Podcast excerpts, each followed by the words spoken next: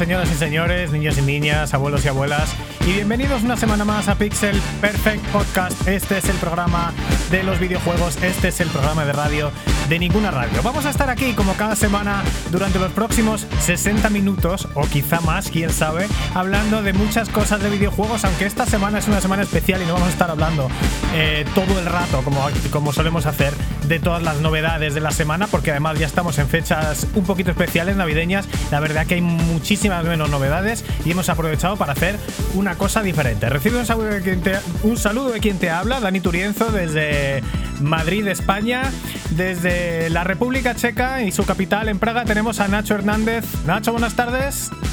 Saludos, amiguetes. Así es, estoy desde República Checa, pero vamos, ahora mismo me, me, encantaría estar en Madrid con mi familia disfrutando de estas fechas y también, por supuesto, contigo, Dani, con nuestros amigos en común. ¿Qué tal la semana, Nacho? ¿Nos vas a contar otra vez que han cerrado los bares, pero que ahora los vuelven a abrir y los vuelven a cerrar? Ya lo conté la semana pasada, que cerraron los bares. Ahora mismo, pues nada, el 24 quedan unos amigos aquí españoles de, de, todas partes, del norte, del sur, hasta de Canarias tenemos amiguetes. Así que nada, cenaremos tranquilamente como amiguetes y nada, hasta, hasta el año que viene. ¿Qué podemos hacer? No podemos volver.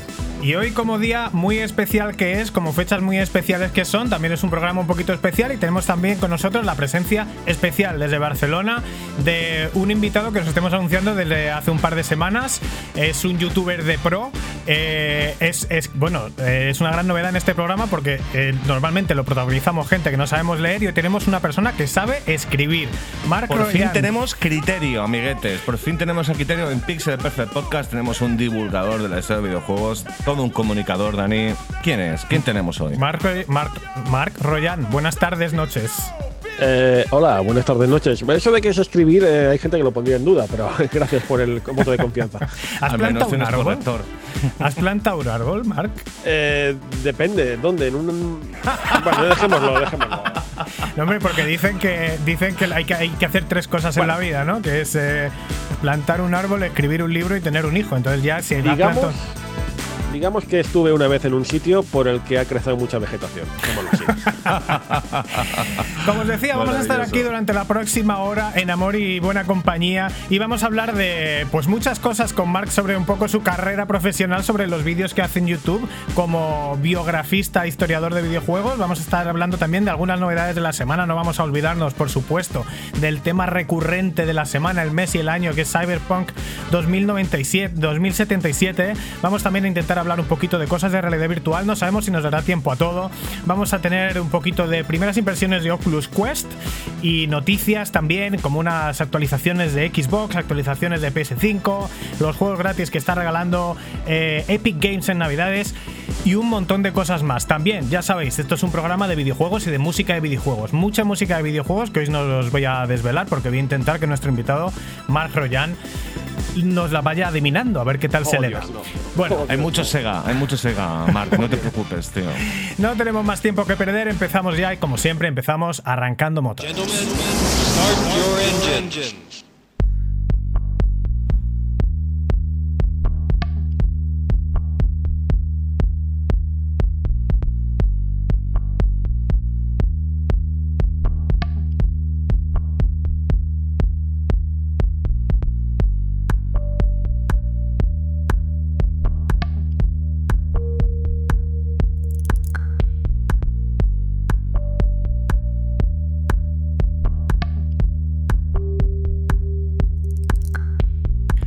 Vosotros, estáis un poco esotéricos, ¿no? Bueno, pues estamos un poco esotéricos porque estamos escuchando música de calidad, música electrónica de calidad. Esto no es exactamente un videojuego, pero tiene mucho que ver con ello. Esto es la banda sonora de la experiencia VR para Oculus Rift y HTC Vive Fantasynth. Esto es una experiencia musical on rails, todo sincronizado con la música, como debe, como estar dentro de los visuales de un vídeo musical súper vanguardista, visualmente espectacular, neones, patrones visuales que dejan la boca abierta, eh, impresionantes reflejos y efectos, y es una experiencia que está ahora mismo gratuita en Steam y en la tienda de Oculus. Por desgracia, eso sí, solo para Oculus Rift y no para Oculus Quest.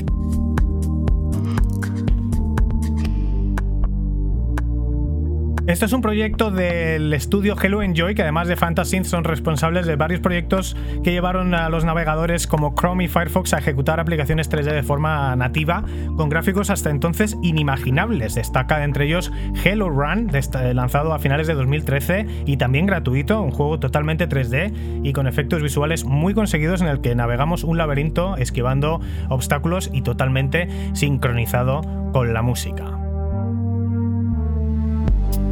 música tan elegante electrónica como esta. Y es que, bueno, os quería contar, claro, que Hello, Enjoy es un estudio español afincado en Inglaterra y que lo forma uno de nuestros oyentes y que queremos saludar hoy. Él es Carlos Ulloa y también este, en este estudio son dos personas, está su compañera Liber Aguilera. Eh, las creaciones de este estudio transpiran una tremenda atención al detalle y una muy característica sensibilidad musical adquirida probablemente por Carlos cuando trabajó en Psygnosis eh, hace ya muchos años y formó parte del grandísimo Wipeout 3 como art manager, uno de los art managers de Psygnosis, todo un pedigrí, como diría nuestro invitado hoy, eh, Mark Royan. Eh, actualmente Carlos Ulloa está en Epic Games y bueno, le conoceréis seguramente muchos de vosotros porque también participó y con gran popularidad en el en el programa de radio de los 40 principales Game 40. Game 40, a mí, ¿qué podemos decir de este programa? Un dirigido por Guillén Caballé, Carlos Ulloa, Manuel Martín Vivaldi. Y estoy seguro que además no solamente eh, este programa nos inspiró a nosotros, sino también a otros eh, programas de radio de videojuegos en los 90 y en los 2000. También he de decir que, de hecho, he visto el vídeo este de la demo que ha hecho Carlos de Fantasy, y es maravillosa. Y me recuerda mucho a mm, cuando nos íbamos de fiesta de vez en cuando al Deep. Sí, no, es una cosa como muy el de 98, 99. Sí, sí. Es una visuales de mm, Um, de, Es que me está pasando una cosa en el Zoom que no me lo puedo creer.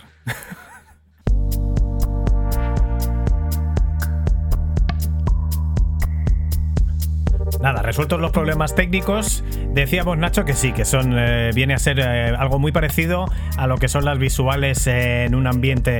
Es que decir que es una visuales discoteca pues queda mal, porque está, está muy por encima, pero sí que es algo parecido a, un, a estar metido dentro de un vídeo musical muy colorista, una pasada. En cualquier caso, el saludo para Carlos Ulloa, arroba C4RL05 en Twitter y a su compañía Hello Enjoy, arroba Hello Enjoy. También tienes por ahí, Nacho, alguna que otra mención más para Twitter, ¿no? Tenemos esta semana dos menciones. Para T.A. Jopis. T.A. Como te gusta a ti. ¿Cómo lo dices, Dani? ¿Cómo lo dices? T.A. Jopis. Exacto, es uno de nuestros compañeros de Twitter. Es un compañero que simplemente es un creador de contenido que hace un blog y hemos conseguido la información sobre lo que es TA, lo que significa TA. Yo pensé su apellido, pero ¿qué significa TA? Nosotros lo sabemos, lo podemos decir, es la exclusiva mundial, pero no lo vamos a decir. Respetamos su trabajo, es un tío que tiene un blog muy interesante. De hecho, cada semana comenta cosas tanto de videojuegos como de series de toda la vida de los 90 y nos trae muy buenos recuerdos. Por otro lado, también tenemos otra mención, la segunda, a Guindaco, otro de nuestros compañeros que siempre está en nuestro programa y en nuestros pensamientos, que nos sigue sorprendiendo con las cosas que se compra. Esta semana, amiguetes, una Sega Astro City Mini. Y la está disfrutando el tío, ha puesto unos vídeos, ha puesto unas fotos y da un lujo verlo, da una envidia amiguete Guindaco, te queremos y nos agradecemos muchísimo que pongas tus vídeos para que eh, la plebe, como nosotros, podamos disfrutarlos. Bueno, además, Continuamos, la Astro City, que yo estaba a puntísimo de comprármela en Amazon Japón esta semana y da muchas ganas, ¿eh? Con el con esa versión eh, reproducción 1.1 de algunos eh, juegos que nunca salieron en consola de Sega y también la versión estelar de Virtua Fighter 1. Da muchísimas ganas de comprarse eso. Seguimos eh, en Pixel Perfect y vamos ya directamente a Made in Japan donde tenemos esperando a nuestro invitado.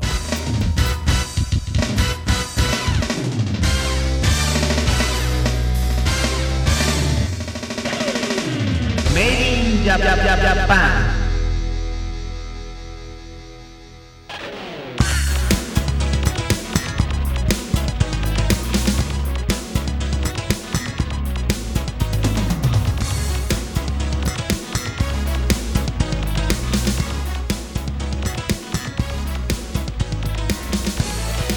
En Made in Japan. ¿Y por qué estamos en Made in Japan? Pues porque sí.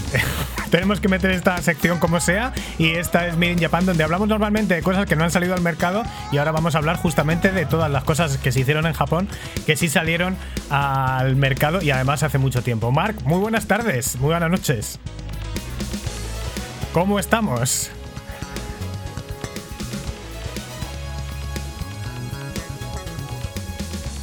Eh, para mí va a ser un referente siempre, porque jo, nosotros, yo, yo empecé en la radio casi siguiendo su estela, la estela de él y de sus copias de Game 40, así que joder, siempre que oigo hablar de él, pues siempre, siempre es muy agradable, ¿no? Se confirma, se confirma que al final eh, la entrevista que tenemos a Max Ryan, además, si no lo conocéis, que sepáis que es uno de los divulgadores de la historia de los videojuegos más importante de toda España, es todo un comunicador. Hemos eh, compartido eh, partes de la vida, pasión por Sega y muchas más cosas que vais a conocer. Y oye, que comente lo de Carlos Ulloa, efectivamente, también fue inspiración para nuestro programa y para nuestro actual podcast. Hombre, sí, eh, yo creo que Game 40 en su día, tanto a los que le gustaban como a los que no les gustaba nada, eh, escucharlo lo escuchaba todo el mundo. Unos con más pasión y otros con menos, pero, pero desde luego aceptación tenía, tenía mucha. Eh, bueno, pues eh, Mark, 21.800 suscriptores en YouTube, eh, más de 160 vídeos, 10.600 seguidores en Twitter y más de 2 millones de visualizaciones en tu canal. ¿Cómo se fragua todo esto? Tampoco es tanto, ¿no? si eso son numerillos, hay gente ahí que tiene... joder. No, a ver, eh, está bien, ¿no? O sea, no- yo agradezco hasta el último de ellos, faltaría más. Pero, joder, que a veces lo decís aquí con una grandeza y una grandiosidad y ah, tampoco es un- una pequeña cosita. Eh, ¿Que ¿Cómo se fragua? Pues nada, eh, todo esto se fragua desde el momento en que hasta, bueno, yo era, yo era un animal de radio, siempre lo he dicho, soy un animal de pura radio. Desde, desde que tengo 15 años que estoy aquí en el, medio. Y un día me dio por, vamos a probar el YouTube. Y aquí que no tiene más la historia. Es lamentable. Eh, 25 años después, aquí estoy, desde la radio, de los tiempos de la radio en el 95 o 2000, Claro. eh, pasando, claro, por la plataforma de YouTube que apareció como 25, no, 20 años, 15 años después, y ahora aquí estás. Y en radio, Sí, sí. pero radio hacías también programas de videojuegos. Sí, sí, de hecho es que, ya te digo, cuando digo que, que seguimos la, la estela de Carlos Joan, no es exagerado, o sea, fue acabar Game 40, que fue en el 99, ¿no? Quiero recordar.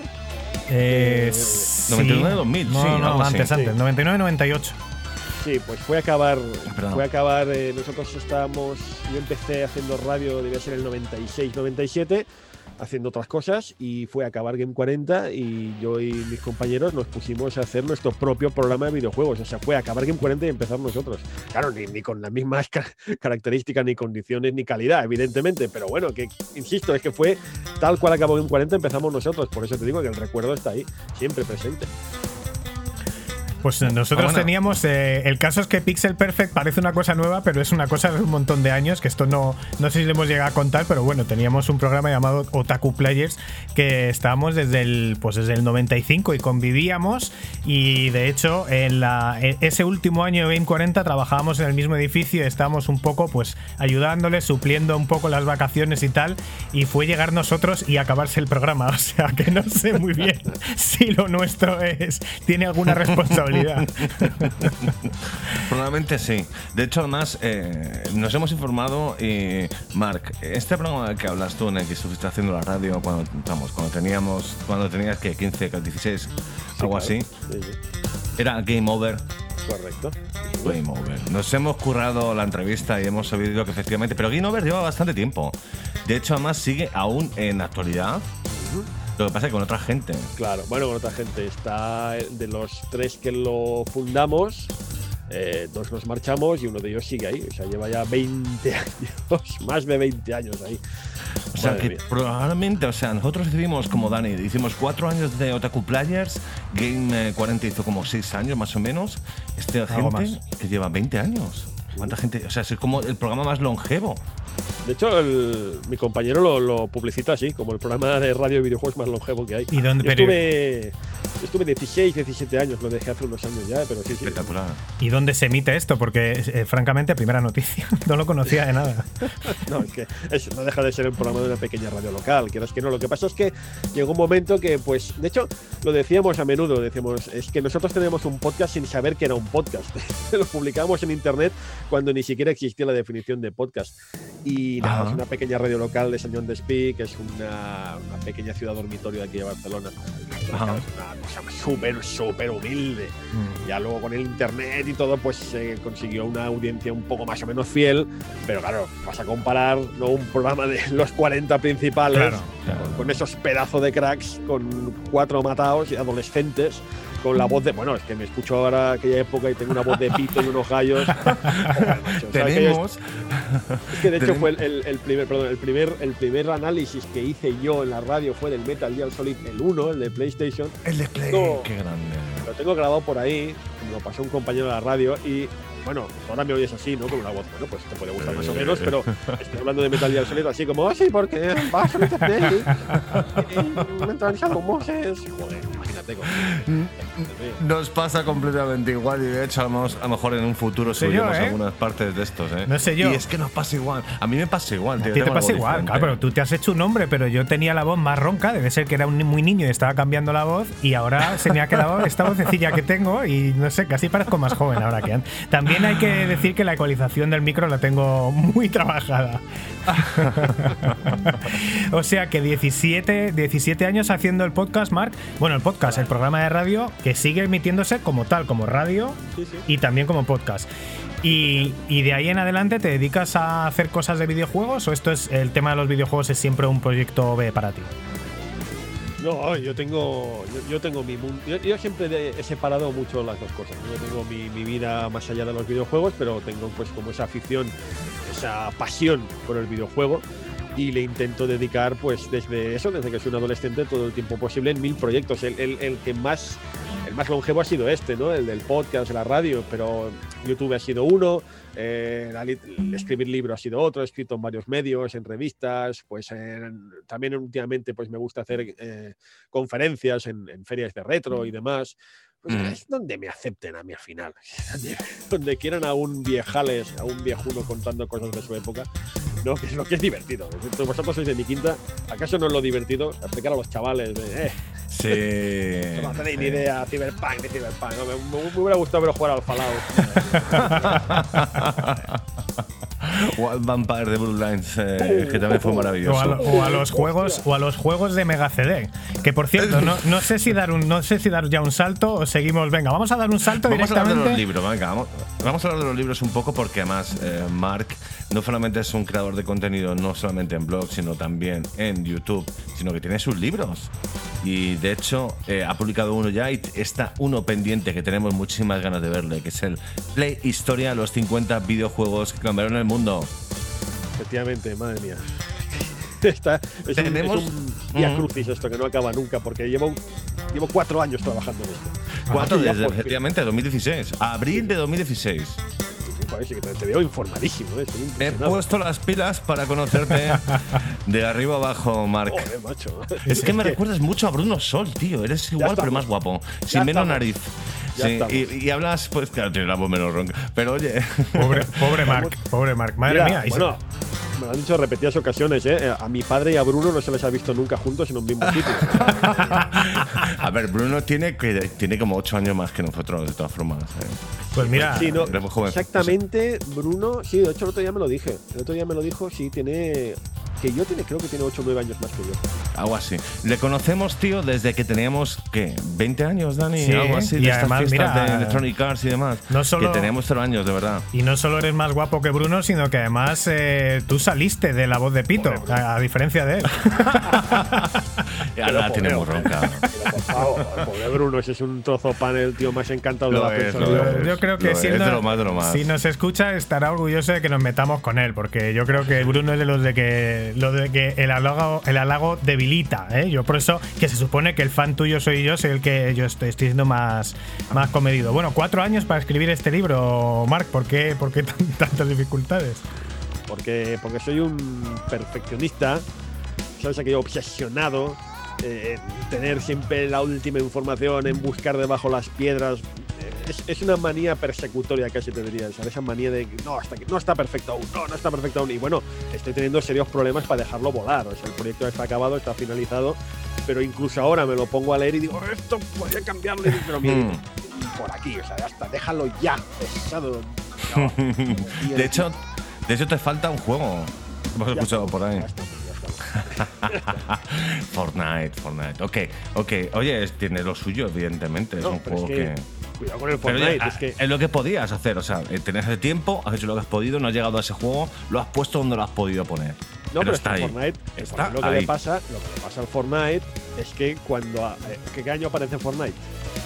Do- Claro, 16, cuenta esta- 17. esta pregunta que yo estaba de vacaciones ese día. 16, 17, ¿no? 17. 17. 17. Con lo cual, como el proyecto empezó en 16, es, que, es que no estaba.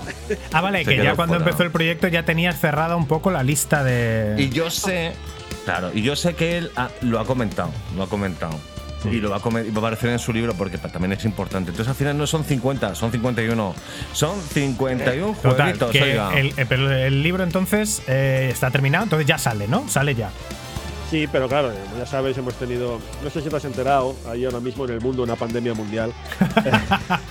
no sé si has oído hablar de ello. No. Yo estoy verdad por gusto. me ha pillado, me ha pillado jugando a Call of Duty y no, no he levantado la cabeza. Eh, la idea, no te exagero, esa, la idea era que apareciera a principios de este año, pero claro, es que con el, con el follón, con el panorama que todo lo que ha sucedido, pues había hecho imposible mantener una normalidad edito- editorial.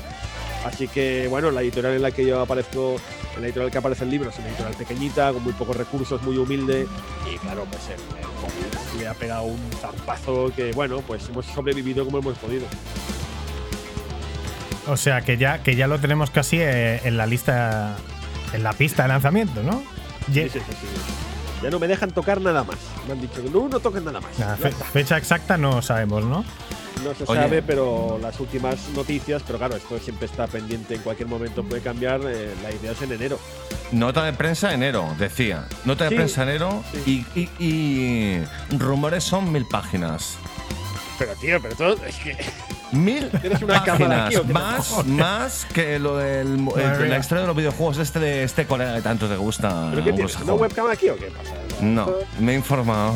No, pero esto de verdad que era eh, le- que la Es que Mark, Mark, Dani es, es de verdad, le encantas, tío. Lo de Yu Suzuki le llegó la patata, le encanta. Y yo, claro, me lo comentó, digo, hostias, hostia, este pavo, es verdad. Voy a mirar a tal en YouTube, hostia, pues, pues muy interesante. Y aquí estamos, y aquí estamos. Entonces, yo me- Dani, de verdad, le encantas. Y Pero, yo me he sí, informado sí. un poquito. Pero déjame que lo diga yo, que te, estás muy excitado, Nacho. Está, hoy está Es muy que, excitado. joder, es la primera pasa. entrevista que tenemos en Pixel Perfect Podcast. Madre y mía. estamos, pues eso, Si, llega- disfrutando. si llegas a elegir tú el entrevistado, me tengo que ir directamente. Bueno, venga, Venga, dale vamos a duro. hacer una introducción. Vamos a empezar con el quiz. Y no hagas trampa, porque si miras mi parsec ya sabes la música que es. ¿Qué música es Mierda, esto? ok. ¿Qué música es esto?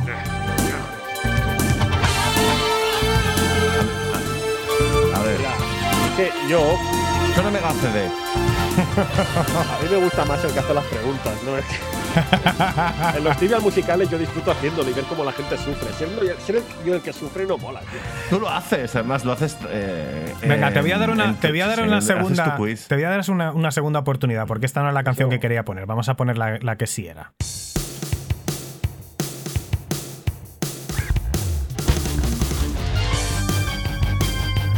Hostia puta, eh. Este organillo. Suena, es como muy, muy, muy cercano, pero no, no lo puedo. Suena, ¿no? Es que suena más ese rollito. Tan, tan, tan, taran, Tiene un rollo muy se van Es Ben Bath, sí, tío, verdad. Pero no es. o Kukeija de la Konami. Entonces ese rollo. Venga, Capcom. Capcom, Ya. ok. Ni Konami ni Sega. ¿sabes? Si me acuerdo de esto. Esto tiene que ser Bueno. Capcom, tío. Fuera Mega CD, esto tiene que ser Final Fight. Again. Uy, Final Fight Way. Señoras y señores, estamos El escuchando la banda sonora de Final Fight. CD. Ha mirado, sí. Que, Es que me suena bueno, mucho. de- con- de- era un juego con el que parece que Super Nintendo sí que podía, pero Mega Drive no, y tuvo que apoyarse en su versión CD para sacarlo y pudiera hacernos disfrutar tanto con el juego como con las maravillas eh, que salían en ese momento de bandas sonoras que aprovechaban el CD como si fuera pues lo que era, un juguete nuevo. Con una predominancia enorme de músicas guitarreras como esta y otras muchas que hemos disfrutado y que pondremos más adelante en el programa. Y a ver, bueno, que seguro que las va a adivinar esta vez, Mark, porque son un poquito más fáciles. Sí, sí, pero espera, espera, espera. Que esto, no, esto no puede quedar así. o sea, no, No no, Para, para, para, para esto. O sea, ha- has dicho, no es que Mega Drive no podía. No, no es que no pudiera Mega Drive, es que no queríamos. No nos hacía falta. Tenemos un Street of Rage. ¿Quién quiere un Final Fight? Estoy Uy, totalmente que- de acuerdo. Estoy Venga, totalmente de acuerdo.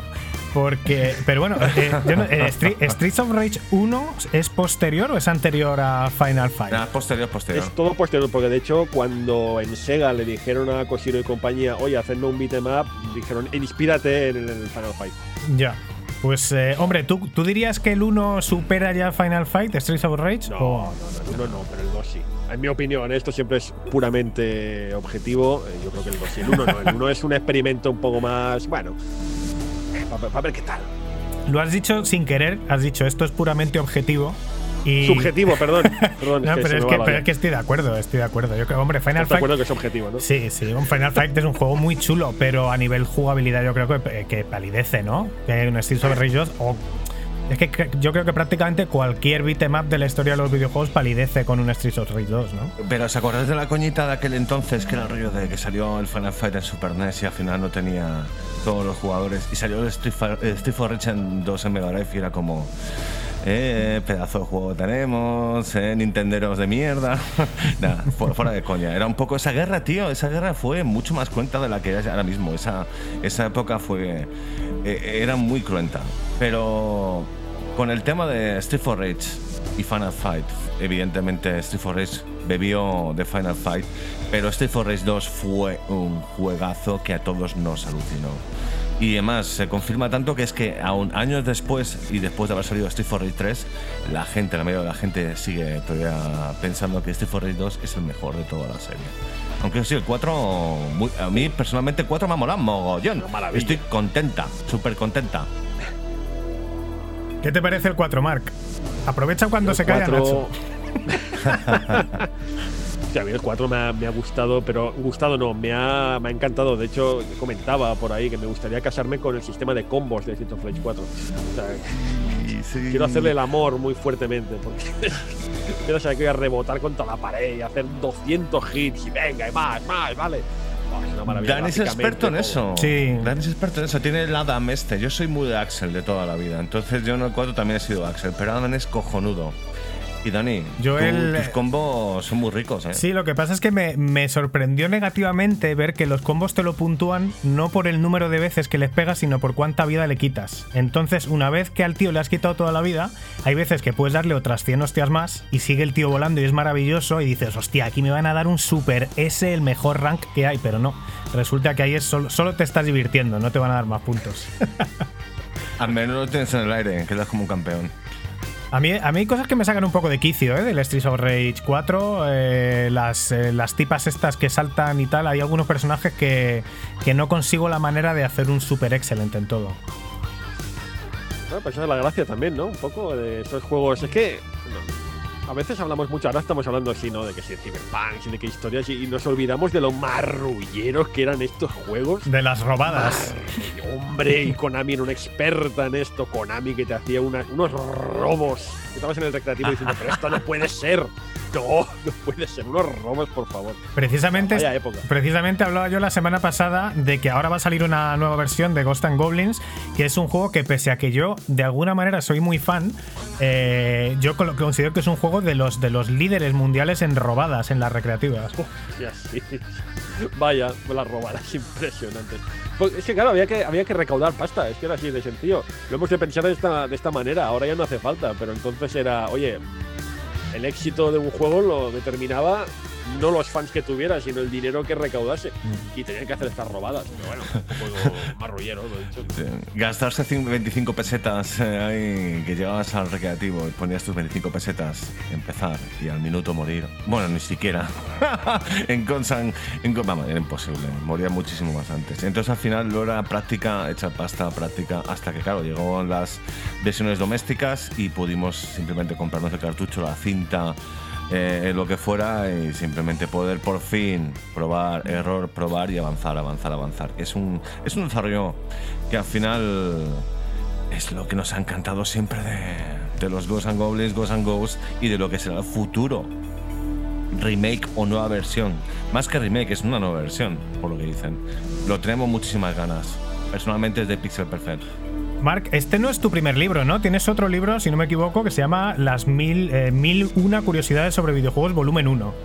Sí, esto es una movida que me puse. ¿Sabes aquello cuando hace unos cuantos años se puso de moda aquello de dame like y te doy un algo? Te doy un dato o al- algo. Pues, llegamos eh, tarde, llegamos tarde. En esa época, tío, no estábamos ya en internet. Hemos vuelto ahora.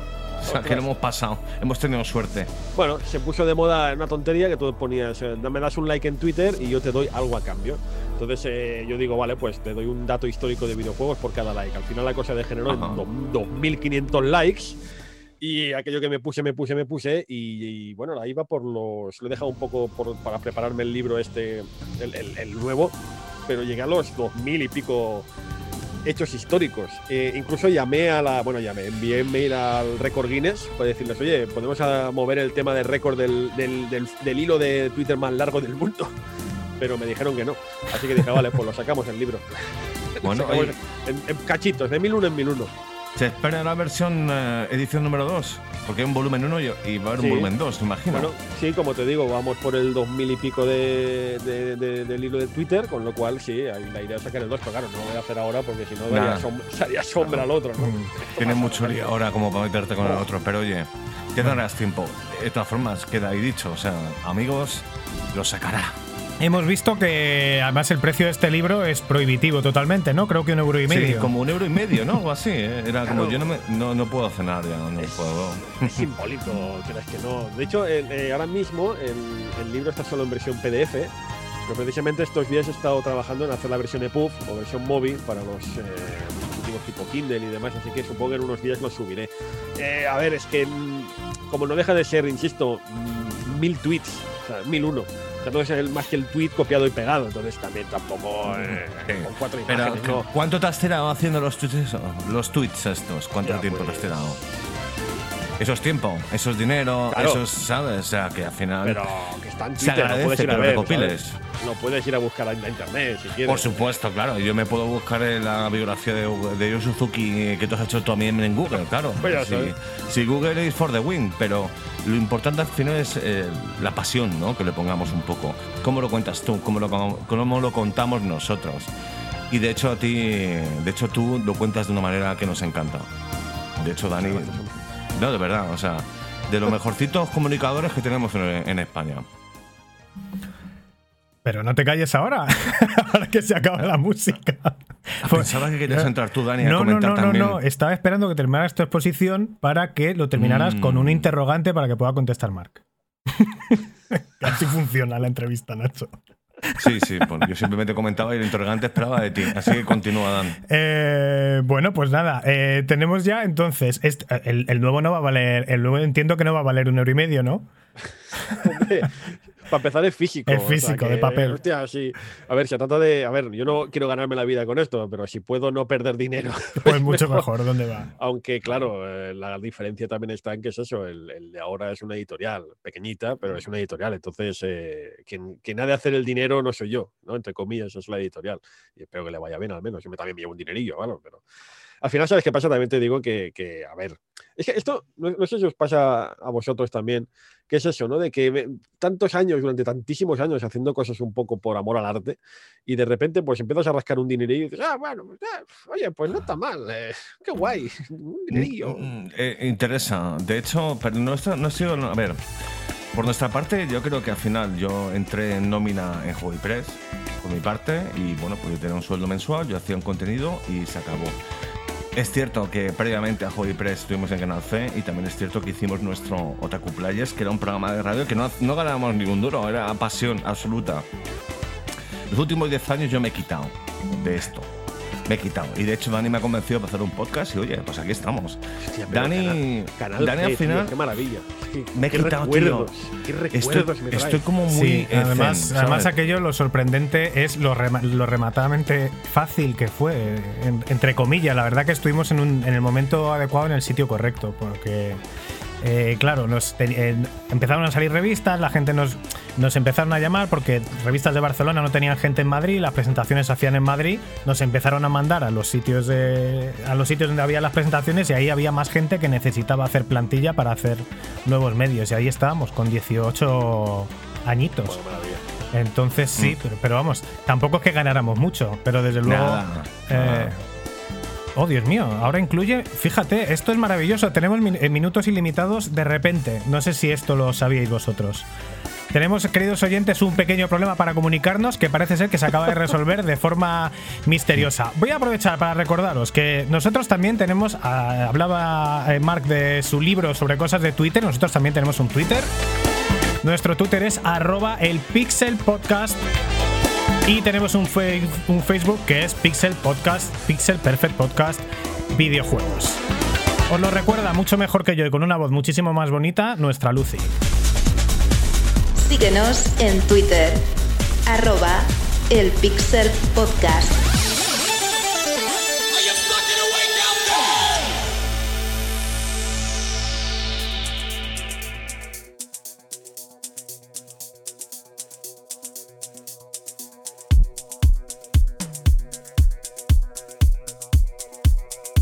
Seguimos en Pixel Perfect y seguimos escuchando música de videojuegos como siempre. Ahora estamos escuchando otra vez una música de un proyecto de Hello Enjoy. Esto se llamaba Hello Runner y era un juego en, eh, basado en la API WebGL que funcionaba en cualquier navegador. Ahora mismo no está online, pero lo podéis ver en cualquier vídeo de YouTube. Juego creado también por eh, una de las personas que hemos mencionado en el programa, Carlos Ulloa.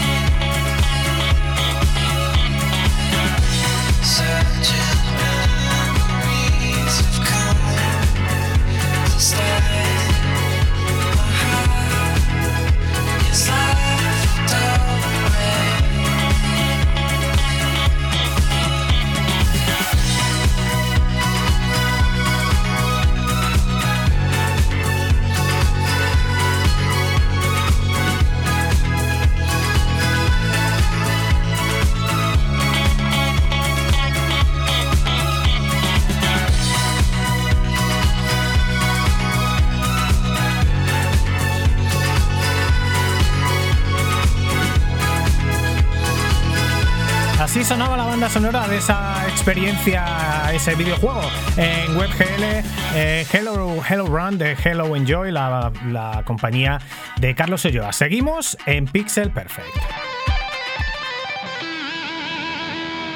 Pixel Perfect Pod- Podcast.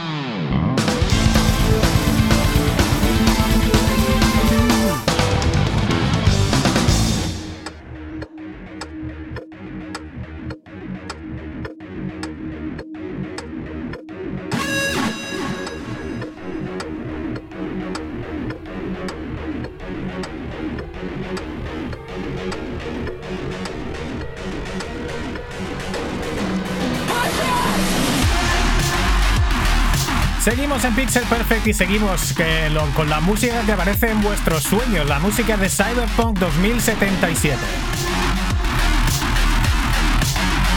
No queríamos hablar mucho de este juego porque os estamos breando la cabeza durante las últimas semanas, pero sí que han pasado unas cuantas cosas que queremos comentar.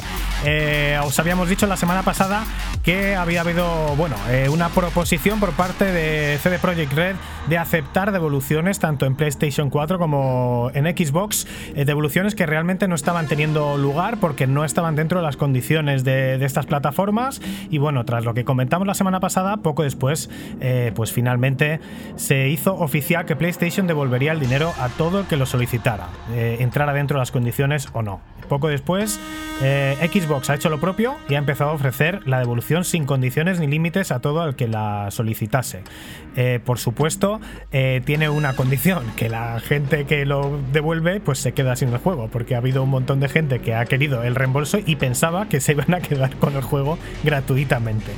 Es más, en la plataforma Xbox, si devuelves el juego, eh, ni siquiera te dejan volverlo a comprar hasta que el juego esté arreglado. Eh, PlayStation ha ido un paso más allá y ha retirado Cyberpunk 2077 de la tienda digital en un movimiento inédito en el mundo de las consolas. Es algo que solo habíamos visto en casos muy, muy, muy aislados como el que fue el desastroso lanzamiento de Batman Arkham City en Steam. Y bueno, mientras tanto han aparecido por ahí, Nacho, más bugs en el juego, ¿no? Mientras que se ha lanzado un nuevo parche, el 1.05, que teóricamente corrige una lista importante de problemas serios, que no son problemas gráficos, sino problemas que básicamente impiden jugar al juego con una cierta normalidad.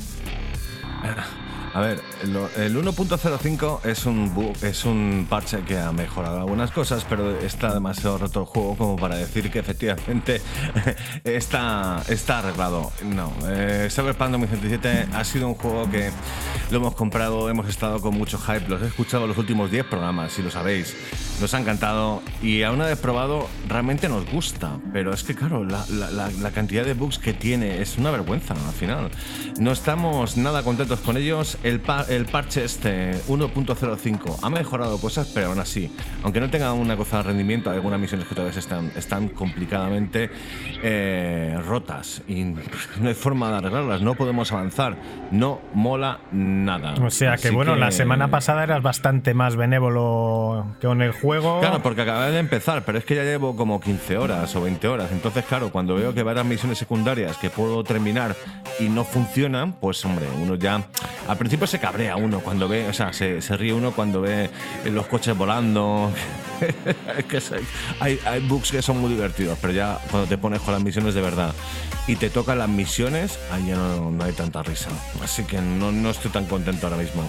Bueno, pues esto eh, me, me alegro de, de que no hubiéramos puntuado antes de tiempo, que porque es una de las cosas puntuar que está obsoleto al final. Cada uno tiene su opinión y al final, mira, este juego para puntuarlo. a donde iba yo es que todo este revuelto, bueno, ha habido ha habido más cosas, ¿eh? ha habido eh, ahora se han descubierto nuevos bugs, hay partidas que se corrompen y se pierden por completo, tienes Buah, que volver a empezar o, volver a o o recuperar un punto de salvado anterior, hay gente que pierde horas. Al parecer esto sucede cuando acumulas muchos objetos y la plataforma GOG eh, recomienda no acumular muchos objetos, pero claro, ya es que tener que estar leyendo internet para saber cómo jugar al juego para que no se te rompa es ya demasiado extremo, ¿no? Que tienes 250 de carga y pases a 260, se te jode la partida. ¿Qué es esto? Cero sentido. Sí, y para rematar se han filtrado los detalles de algunas reuniones acaloradas entre los jefazos de CD Projekt Red con los desarrolladores, en los que, bueno, los desarrolladores les acusaban de, de, bueno, de sacar un juego sobre corporaciones manipuladoras y tal, y luego, sin embargo, pues ellos mismos eh, estar sujetos al crunch, a jornadas de, de seis días obligatorios y a un montón de horas extras durante más de, más de un año. Y nada, todo este revuelo pues ha salpicado de nuevo a la prensa. Hay un artículo en defector.com que define a los reviewers de videojuegos como unos payasos vendidos, algo que según su opinión queda patente tras ver las puntuaciones exageradamente positivas del juego antes de que saliera, cuando, bueno, pues se ha demostrado que Cyberpunk fue lanzado con problemas muy evidentes que hacen más que discutible las puntuaciones de 10, por ejemplo, de Medistation, 98 de Hobby Consolas y otras muchas del estilo. Lo que tiene las betas. Te la mandan, te prometen eh, que va a ser la leche pepitoria y luego al final, en este caso, se ha cumplido que no ha sido como han prometido. Pero- Entonces, Pero vamos a ver, la, CD Projekt ha engañado a mucha gente. Eh, Tú como, tú como persona que has trabajado mucho tiempo en medios de comunicación, eh, las betas son Mm. para hacer previews, pero si el- el- entiendo que, que, que tú haces una review con un producto final. Y, Sí, pero y si lo que te llama beta final. beta Bien, final, bien, pero tendrás que opinar con, con arreglo a esa beta final, no con arreglo a creerte que de repente mágicamente todo eso se va a arreglar. Lo que pasa que el 90, y- digamos, el 90, el 90% de los juegos que salen eh, en las revistas, que salen ya con la review, eh, se supone que no va a tener unos bugs como este juego ha tenido, que es precisamente el problema que estamos teniendo con Cyberpunk. Que esperábamos que fuera la leche y ha salido un juego roto, que sí, que es muy bonito para PC y algunas, algunas consolas de nueva generación, pero para las antiguas es un mojón.com. ¿Y ahora qué tenemos? Tenemos una gente cabreada con CD Projekt, eh, PlayStation dando reprochos, en Microsoft mirando para otro lado y diciendo, bueno, venga, va, toma la pasta. Eh, y las revistas, han- eh, el problema de las revistas es que han hecho una review confiando en que, claro, este nuevo juego será como el 95% de los juegos, que es como crear un juego, funciona hace una meta final, pero más o menos está bien.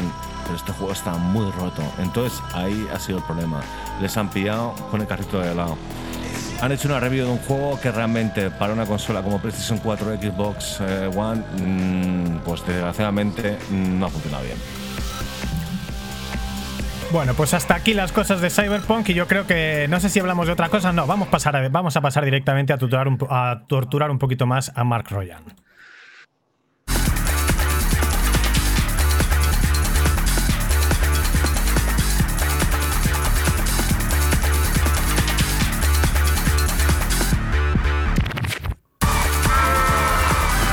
Royan, ahora sí que me sabes adivinar cuál es esta música, ¿no?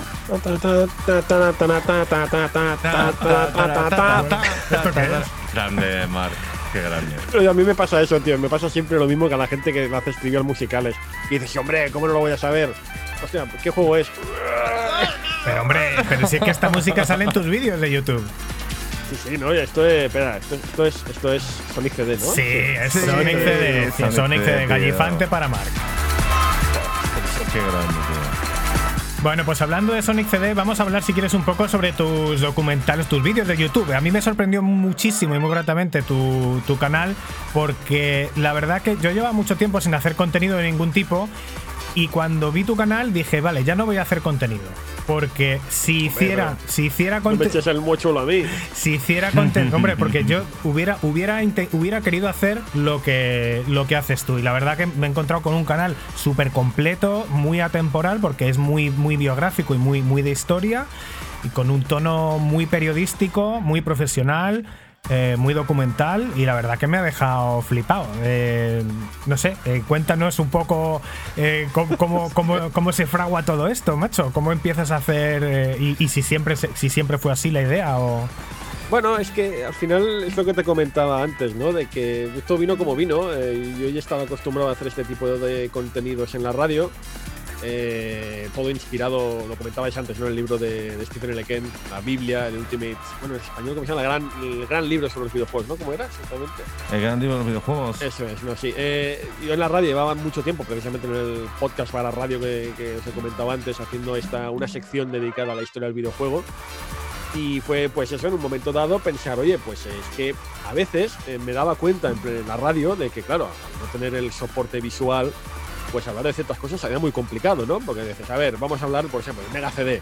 ¿Cómo explicas sin un referente visual que poder utilizar cómo era el Mega CD? ¿Cómo eran los gráficos del Mega CD? ¿Cómo era el Full Motion Video? Pues- ¿Cómo explicas si no, que era una pantallita muy chiquitina Pues con tirando, colores? pues tirando de calidad, Mark, como hacemos nosotros. El puto Dani. Pero bueno, que. No, se puede hacer, por supuesto que se puede hacer, pero es más complejo. Es complejo, sí. Entonces, eh, es, claro, en la radio, para explicar cómo funciona el, el full motion video, por ejemplo, pues eh, tardas pues un minuto, dos minutos y puede, puede que no te hayas explicado suficientemente bien. En cambio, en vídeo tienes un- una ayuda, ¿no? Que, que es, vale, vale su peso en oro. Y de un plumazo puedes poner en situación al, al espectador y decirle, mira, esto era Mega CD. Con un plumazo, de un, ¡pam! un golpecito, ya sabes, puedes ponerle en situación y, y darse cuenta pues de lo que fue aquello. Las nuevas tecnologías, ¿qué, qué es esto? Es lo que tú dices. Tienes un vídeo, no tenemos que explicar.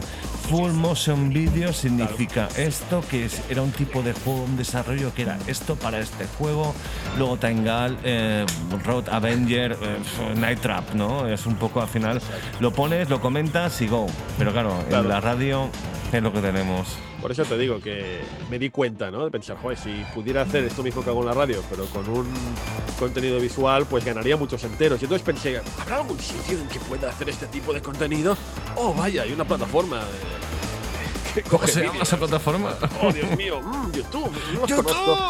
Vamos a probar suerte. Eh, Bueno, Y oye, pues mira, gracias a YouTube te hemos conocido, así que. y tienes aquí, pues mira, tienes documentales de YouTube, eh, dos de personajes de Nintendo y dos de Sega, que ahora vamos a ello. Uno de Sonic y otro de Zelda. Tienes un documental de Yu, de Yu Suzuki. Eh, tienes eh, reportajes, y todo esto lo digo sobre todo para la gente que no le conozcáis, que lo tenéis que conocer en YouTube, Mark, Mark Ryan. Eh, like and subscribe. Reportajes de Jaguar, de Atari Lynx, PC Engine, TurboGrafx, 3DO. Eh, un, reportaje eh, de Aladdin versus, del Super NES versus el de Mega Drive. Que claramente gana el de Mega Drive. Hombre, Por supuesto. Hombre, hombre. que era la hostia. ese- Era imposible. Pero eso ni se pregunta.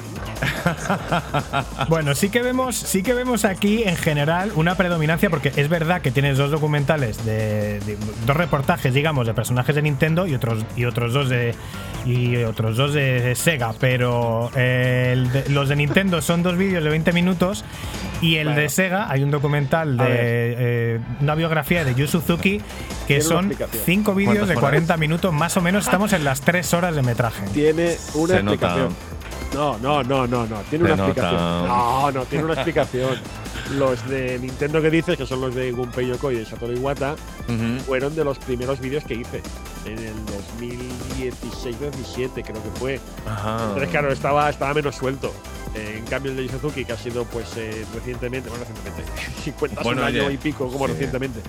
Eh, entonces, pues, eh, si miras un poco la evolución del canal, verás que, que empieza eso, vídeos de 5, 10, 15 minutos y poco a poco empieza a subir, empieza a subir, empieza a subir. Bueno, los últimos confianza. que comentas, la mini Super NES, la Mega Drive Mini y demás, de puta madre, además, es una hora y pico. O sea, más comentando todo el tema de la consola, tanto los juegos como tu propia opinión personal. Y con detallitos curiosos muy ricos que desde aquí recomendamos. Bueno, y. Es que me, me acabo de perder eh, con tu intervención, Nacho. No sé por dónde íbamos. Estamos hablando. Estamos hablando de que había, de que había, de que, de que los vídeos Nintendo eran, eran más bien del, del principio. Mayoría, o sea, son minoría más que los de Sega, pero oye. Si, si ahora, mira, eh, si ahora me tocase hacer, esto es así, ¿eh? si me tocase hacer un vídeo de Gunpei Yokoi que este duraba 20 minutos, eh, estoy convencido que le haría durar una hora. Estoy convencidísimo, porque de hecho ya en la Retro Barcelona del año pasado hicimos una conferencia, una conferencia homenaje y tanto, y estuvimos una hora y pico hablando de él, o sea que. Eh, O sea, que tú te ves aún en esa progresión, ¿no? Digamos, de como, Claro. como comunicador. coger confianza también, porque también venía de la radio. eh, o sea, vienes de la radio y, claro, vosotros mejor que nadie lo sabéis que el tiempo es limitado, ¿no? Tienes el tiempo, claro, tienes que centrarte a unos tiempos concretos y, y vas con ese chip, ¿no? Pero llega un momento que estás haciendo vídeos y te das, "Joder, YouTube, puedo hacer lo que me dé absolutamente la real gana. Entonces ya te, coges confianza, tiras para adelante y eso. Y, y, bueno, en el, el caso de Suzuki que dices, efectivamente, también es verdad que en el caso de Suzuki, joder, es que le tengo tan, tanta cariño, tanta estima, casi te diría que mi infancia es él, que bueno, pues me vine muy arriba con este cinco vídeos, joder. Hombre, el, el, de Yu Suzuki, básicamente, yo lo vi y dije, hostia, si vuelvo a hacer un programa, tengo que invitar a este tío a que nos hable de Yu Suzuki. O sea, que realmente eh, todo el mensaje que te estamos dando es un poco para que nos hables, eh, por lo menos en mi caso, para hablar un poco de Yu Suzuki, porque sí que. eh, la verdad que el documental tuyo de Yu Suzuki es el documental que yo esperaría ver en un canal de cultura. O sea, si yo pongo la 2, me hablan de muchísimas cosas, pero qué raro es que te hablen de algo de videojuegos y qué raro es que te hablen de algo, de una figura tan importante como es Yu Suzuki, que es algo que debería que debería pasar, no solo de Yu Suzuki, sino de, de otros muchos personajes, ¿no? Como has dicho tú también en alguno de tus vídeos de Paco Menéndez, ¿no? Que no se habla ni para atrás, ¿no? Ni siquiera cuando se habla de Humberto Eco, ni cuando se habla de los sellos de correos, ni nada. Eh, en cualquier caso, eh, el, el documental tuyo de Yu Suzuki son casi tres horas. Y te- lo primero que te quería preguntar es: ¿de dónde sacas eh, tantísima. eh, tantísimo recurso visual, porque eh, no sé, a lo mejor es que es el, el que sale de niño no es él, pero sale hasta él de niño en tu, en tu reportaje. No, el, concretamente, el, el niño que aparece ahí no, no es, no es Yusufuki, ojalá. Ah. No, eso, eso era, era. Joder. Mira que tengo, he encontrado fotos de Gunpei Yokoi de chaval, de Shigeru Miyamoto de chaval, pero de Yu Suzuki busqué como un loco y no encontré. También te digo una cosa, eh, claro, es que eso es un impedimento a veces, ¿no? Que dices, ostras, tengo que poner. Igual que os decía que el vídeo ayuda mucho, hay veces que dices, ¿qué pongo de vídeo? Y claro, cuando tenía que hablar de la infancia de Yu Suzuki sin tener nada de Yu Suzuki en su infancia, porque de verdad que me he buscado debajo de las piedras, digo, pues ¿qué pongo? Pues encontré un vídeo genérico, ¿no? un vídeo de archivo de, de niños en el Japón de los años 60 y dije, venga, tira para adelante. La verdad es que lo sospechaba, ¿eh? Pero oye, Claro, es, que es que- te- es que está muy completo, es que hay muchísimo, muchísimo, muchísimo documento ahí, ¿eh? Metido. Me volví, te lo digo de verdad, ¿eh? me volví loco buscando debajo de las piedras, incluso no solo en YouTube, en, cualquier plataforma de vídeo internet, incluso, eh, ¿cómo se llama este? El YouTube japonés, el Nico Nico Duga. Me puse a buscar en el Nico Nico Duga, el YouTube japonés, cualquier vídeo que hubiera de este señor, porque claro, a ver, son tres horas de, de- de hablar de este señor. Tienes que buscar que no se repita, como mínimo si se repite, que se repita lo mínimo posible.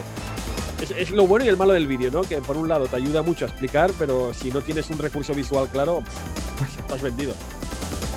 Eh, lo que te quería preguntar, bueno, te quería, quería también que nos vendas un poco el producto, pero yo creo, para mí, en mi humilde opinión, es el, de las cosas más interesantes que tiene. Entiendo que tienes un pasado eh, muy unido a este señor, o sea, entiendo, bueno, para nosotros, para mí, desde luego, Yu Suzuki es eh, no solo el alma de Sega, sino el alma prácticamente de los videojuegos durante cerca de 20 años. Sí, es que, quieras que no, la mayoría de recuerdos gratos relacionados con los videojuegos de chaval, los más gratos como venimos están relacionados con juegos de Yu Suzuki. Luego esto me enteré después, claro. Hmm, Cuando claro. era chaval lo pensaba, esto es de un señor llamado Yu Suzuki. No. Era de Sega y punto. Claro. De hecho, eso lo descubrí, me acuerdo, en la época del Shenmue, cuando en Shenmue ya había internet, ya podías empezar a trastear un poco con información. Y, y recuerdo de un plumazo enterarme de que el mismo tío que hacía Shenmue, que era el proyecto que me estaba flipando en Dreamcast, dice, no, es que este tío es el mismo que hizo Outrun. ¿Cómo? Es el mismo que hizo eh, Space Harrier. ¿What? El mismo que hizo Hang-On. ¿Cómo? O sea, recreativas que en mi barrio eran, pues eh, el recreativo de mi barrio eran las, las, las, las tochas, las principales, las que todo el mundo jugaba, ¿no? Y fue como un momento de revelación, de decir, hostia, qué, qué- qué guapo, ¿no? Que existe- o sea, haya un ser humano, un señor, del que apenas sabemos detalles, porque de Shigeru Miyamoto y compañía, así las revistas y muchos medios se han dedicado a explicarnos su obra y milagros, pero de Suzuki, en el momento que cae en desgracia, entre comillas, Sí. en Sega, ¿no? Pues se sabe muy poco de este señor. Qué injusto, qué injusto. Que hablen más de Nintendo de Shigeru Miyamoto y que no de Yu Suzuki, que además tenemos un cariño que te cagas, que ha hecho unos juegos brutales. Y es lo que tú dices al final, Mark. Que, Pero ¿sabes que no le han pasa? dado la Que- atención que, te- que- que no le han dado la atención que necesitaba y que requería. Y ¿Sabes tú se lo has dado. que, a ver, esto también es un poco de abogado del diablo, porque es que no nos hacemos a la idea de la debacle que fue Shenmue, que es por desgracia es así. O sea, Ya. era un producto necesario, un producto indispensable para entender el, un cyberpunk. O sea, el cyberpunk, la gente del cyberpunk, por más que ahora estén pues como están, eh, ciber- la gente de cyberpunk, la, CD la gente de CD Projekt, en Twitter reconoció la labor de Yu Suzuki. O sea, públicamente dijeron, no, mira, si Cyberpunk 2077 es una realidad, pues porque el siglo pasado un señor llamado Yu Suzuki estuvo trasteando con este género. Eh, lo han Hizo. reconocido los Hauser, lo han reconocido mucho. Pero es que Claro, además yo creo que tienen muchas analogías en el sentido de que Shenmue es un juego que nace para cambiar otra vez, como muchas otras veces ha pasado con Yu Suzuki, para cambiar el, el concepto de videojuego en, en muchísimos aspectos. Y Cyberpunk ha apuntado así de alto. De momento se la están pegando un poco. Desde luego no al nivel de Shenmue, pero, No, pero tienen, sí que Shenmue tienen a lo mejor rico. esa pequeña analogía, ¿no? Puede ser, sí. Es que, claro, Yu Suzuki era rompedor y lo malo de ser rompedor, siempre intentaba ser rompedor, es que puedes romper en el buen sentido o en el malo. Claro. La historia de Sega, además, ¿eh? Lo que comentábamos antes, que al final eh, ponen las ideas y luego al final Sí, mira, otros. a mí- la- A mí, me- perdona, ¿eh? es que a mí me revienta un poco que de la época, siempre que se habla de Sega, se recuerde a Yuji Naka. Cuando- creador de Sonic, sí. Claro. Pues ahí está, creador no co-creador. No, Co-creador. no, sí. co-creador, creador, no cre- co- co-creador, no. Creador. Ah, Total y No, co-creador. sí. Co-creador. Claro, claro, pero lo que vende, lo que vende, Claro, lo que está. vendíamos era que era creador. Exacto. Y entonces a mí, claro, no, no voy a, eh, a negar nunca jamás la importancia de Yuji Naka en la historia de Sega, pero es que primero es eso, es un co-creador, es, es un programador que está dentro de un gran equipo que hace posible ese juego que es Sonic, pero la labor, tú comparas la labor de Yuji Naka, que es el que mucha gente recuerda como la efigie de Sega en aquella época, en los 90, Mm. y, y su labor no llega ni siquiera a, a la, a la sola de los zapatos de lo que hizo Yu Suzuki. De hecho, esto, eh, Yu- Yuji Naka, cuando estaba en Sega, utilizaba un seudónimo, porque era obligatorio, era norma de la empresa. Utilizaba de seudónimo U2, o sea. U2. Mm. Y usaba el sobrenombre U2 en honor a Yu Suzuki. O sea, porque dices que jamás podré estar a la altura del U1, que es Yu, eh, Yu Suzuki.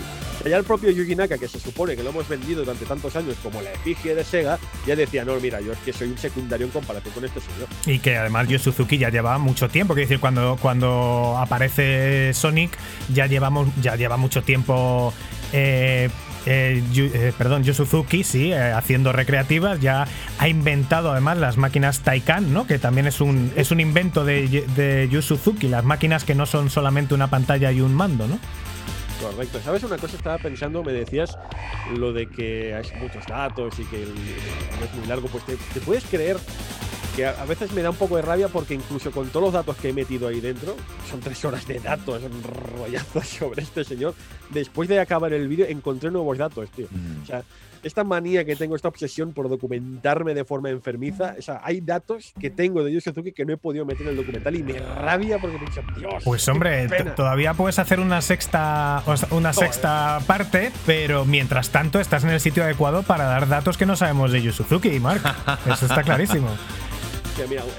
Mi favorito, que es que me, me da una rabia no haberlo podido contar. ¿Vosotros os acordáis del, del G-Log 360? Eh, Sí, la que es la máquina- esta que sacaron con el movida Sí, que da era 360, vueltas. que la máquina esta famosa. Pero lo que, lo que de- había dentro de esa máquina era un afterburner o no era un afterburner. No, era un. Era un- Afterburner, pero no lo era era. como ¿no? una secuela espiritual de Afterburner. Ajá. Era la secuela espiritual, pero no era un Afterburner, le llamaban el G-Log. Mm. Eh, pero en esencia sí, era un, era un Afterburner. El, el- el tema es que de esta recreativa hay un dato que me enteré después que me peta la cabeza, que decía en una entrevista que cuando lo sacó, claro, no sé si lo llegasteis a probar. eh, en Barcelona estuvo, yo lo llegué a probar, que es una experiencia mareante como pocas.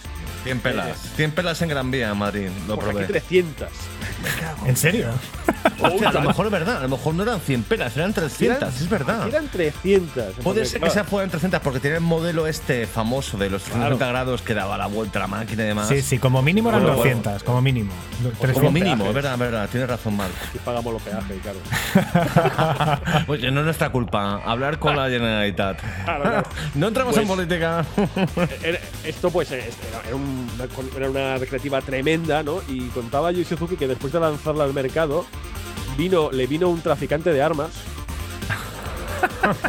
le vino un traficante de armas, en plan Nicolas Cage, como en la peli esa, ¿no?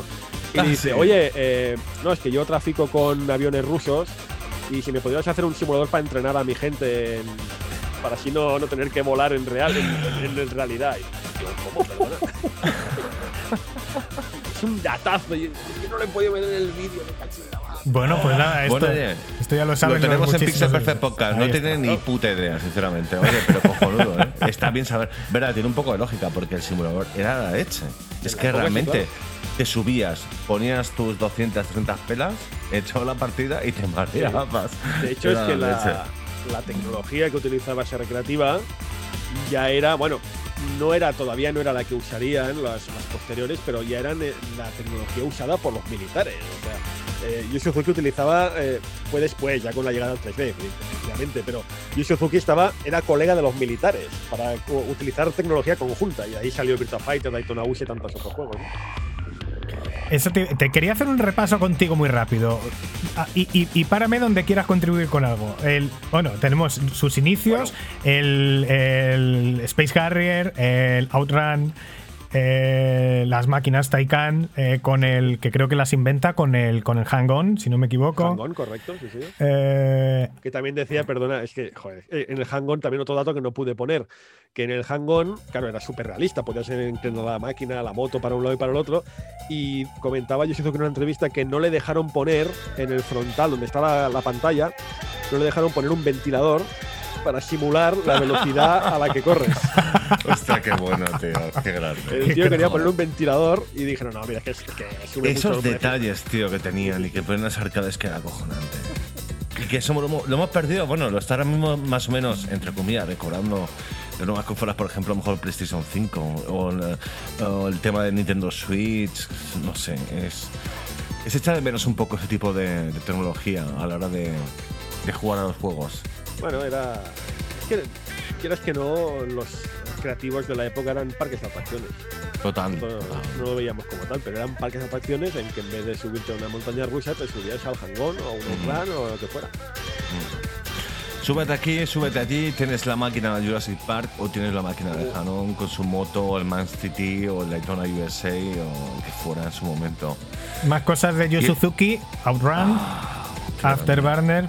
eh, y luego yo creo que ya pasamos a, a- al salto a las 3D, que también es Sí. una cosa que parece que nadie sabe cómo pasó, que parece que pasó un poco por accidente, ¿no? Y el salto a las 3D pues pasó muy, muy fuertemente por, por de la mano de Yu Suzuki con el Virtua Racing.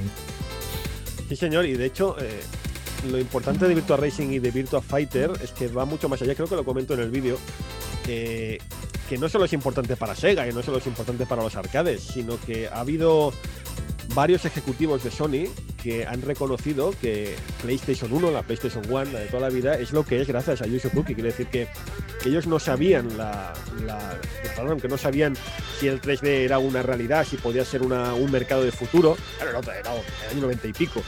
Y que fue el ejemplo de Yu Suzuki con todos estos proyectos que les encaminó a probar suerte en el 3D con la Play 1. O sea, el proyecto original de Sony era hacer una consola mucho más primitiva en comparación. O sea, que Yu Suzuki quiere decir que está incluso más allá de Sega, influye a... Bueno, no sé si habéis visto, precisamente esta semana salió una entrevista con Shigeru Miyamoto.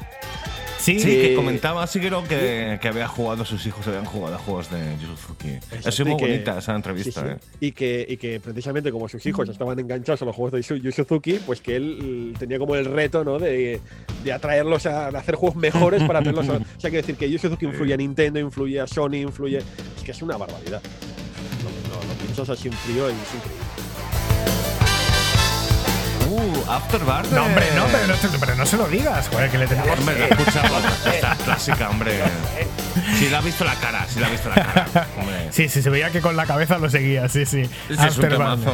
Eh, de- empezado con el después- tema de pim, pim, pim. Después de Virtua Racing, que ya, que ya de por sí era. mí- yo me acuerdo que Virtua Racing era un juego que la gente lo veía en las recreativas y era tan vanguardista que no se atrevían a montarse. Era como, es que esto, como que voy a hacer el ridículo, es muy raro, es muy nuevo. Y lo mismo pasaba con Virtua Fighter, que llegó poco después, que esto sí que era ya la gente con la boca abierta, eh, era una, una un, un juego de lucha muy diferente a todos los demás, y el 3D ya con modelos de personas que no se habían visto, aunque bueno, algún- alguna cosa se había visto en Virtua Racing muy arcaica, pero, pero bueno, Virtua Fighter, no sé si quieres contar, comentar algo del primer Virtua Fighter. No, pero es que precisamente el, el Suzuki decía que no quería saber nada de técnicas inventadas a lo Hadouken, que él quería hacer artes marciales reales y por eso se comentaba, ¿no? Una anécdota que, que él cogió a todos, aparte que se fue a China y se fue a los templos shaolines, a, a empaparse de la cultura de las artes marciales, que él cogió a sus desarrolladores, a su equipo y les dijo, hasta que no aprendáis artes marciales no vais a ayudar en el Virtua Fighter. O sea, no puede ser que os mováis, que, que diseñéis personajes que no se mueven correctamente con la fluidez de un artista marcial. Y esta obsesión llegó a tal que incluso en el Virtua Fighter 2 se hicieron, bueno, es el primer juego junto a Race of the Robots, que en la época coincidieron y Hostia, que Rise utilizó captura de Robots. movimientos. Hmm. De forma que ya las artes marciales ahí estaban súper bien hechos. Él, él no quería patadas a lo Tatsumaki ni Hadoken, no quería realismo, que, que doliese cada golpe, ¿no? Y la verdad es que Virtua Fighter lo conseguía, con unas anima- la animación era increíble. Es verdad que era tosco visualmente el 1, porque el 2, a pesar de los años que han pasado, se mantiene muy bien. Sí. El 2 es muy bueno, sí, se Pero mantiene. el 1 es muy tosco gráficamente, pero tú ves aquellas animaciones y dices, "Dios, es que esto es impresionante. Mm. Excepto cuando saltaban, ¿eh? Que, que parecía Bueno, sí. que volaban. Sí, era la única. era lo único. Era Era la lo única único. licencia, la única licencia, creo que lo decía en una entrevista también, que se tomó la licencia del salto porque si no, para según qué ataques, pues era como inferior. Pero bueno, en los siguientes Virtua Fighter sí que se han vuelto a, a hacer unos saltos más realistas. Sí, son, lo han equilibrado, sí. Sí. Virtua Fighter que salía, si no me equivoco, era todavía 1993 y parecía que bueno que iba a pasar mucho tiempo hasta ver un porque ya era un salto de la leche, ¿no? De, de- de los del- de, los 2D a los polígonos de esa manera y parecía que se tardarían, yo que sé, años en ver algo que lo superara que lo superara eh, ampliamente y de repente pasa esto.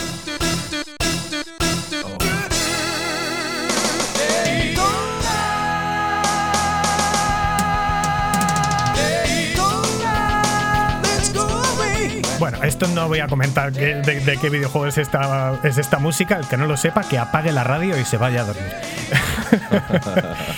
Eh, esto es uno de los momentos.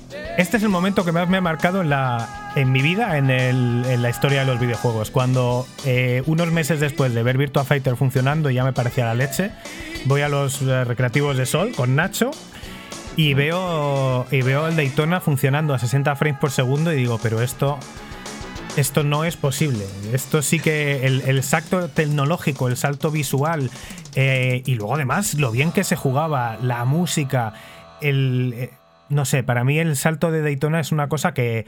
Y mira que Daytona tiene muy buena fama, pero aún así yo creo que no tiene nada de fama por lo que realmente el salto tan descomunal y cómo cambian los videojuegos, porque digamos que eh, Virtua Fighter, Virtua Racing eran un, poco experimental para la gente, pero yo creo que el 100% de las personas cuando ven Daytona dicen, hostia, esto ha cambiado.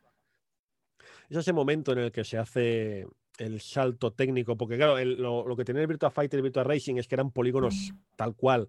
Eh, a través del 2, a partir del Daytona USA y de Virtua Fighter 2 y demás juegos, es cuando la, técnicamente se añaden pues las texturas, se añaden efectos de luz, de iluminación, eh, bueno, todos estos nombres súper rimbombantes, ¿no? Que si los, no sé qué, los shader, los Gurar, yo qué sé.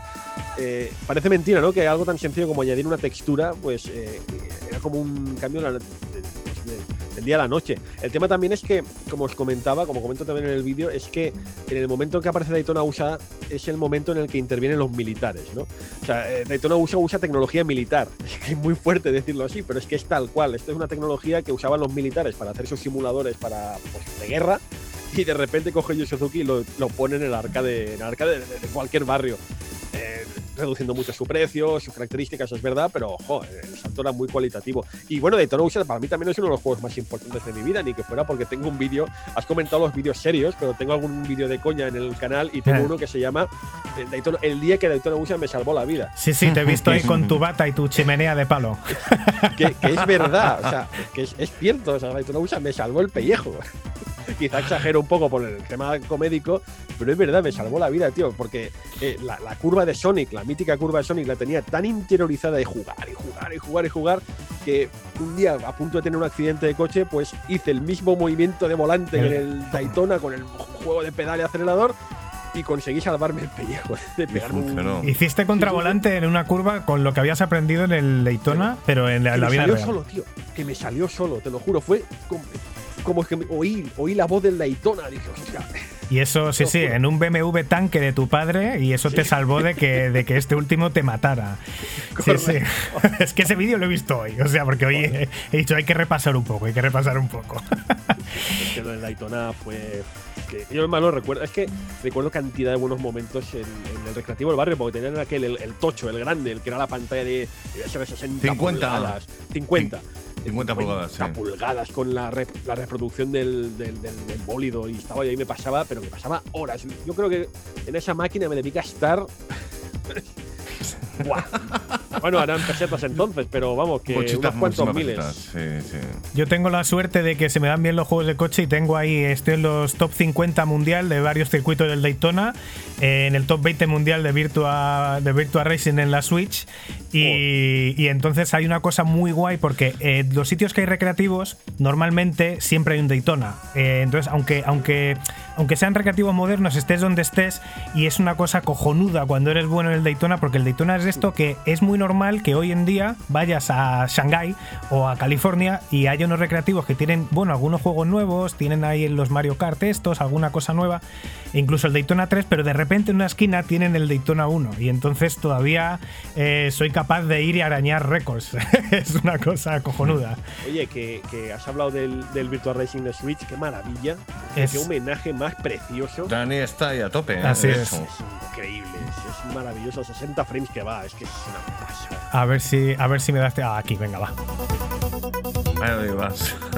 Dani tiene la música para todo, además. Hombre, hoy te veníamos preparados, hoy veníamos Por preparados. supuesto.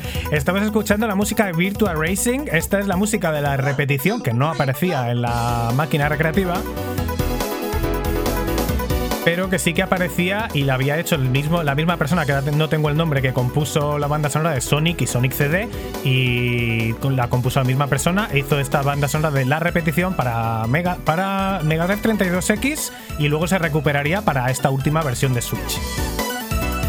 Hay que decir que esta última versión de Switch entra dentro de las re- remasterizaciones, digamos, o remakes eh, de Sega Ages, que bueno, ha habido Sega Ages Mark en todas, en todas las plataformas, pero las de Switch, eh, estas sí que sí son las buenas, ¿no? Sí, porque desde el, desde el Play 2 creo que hay. Y han habido algunas muy curiosas por el camino, pero es que la de, la Racing es que es una preciosidad, es una maravilla, estoy enamorado, va tan bien. Es, es- la primera vez que se homenajea como Dios manda a este videojuego, vamos, capital en la historia. Sí, porque además eh, es un videojuego como tantos otros que, que, eh, Sega, pues eh, no sé en qué piensa a veces, lo, lo ha requete maltratado. Lo trató muy bien en Mega Drive, hizo, hizo todo lo que pudo. Luego en 32X hizo una maravilla de la técnica para una consola todavía de 16 bits y medio, vamos a decir.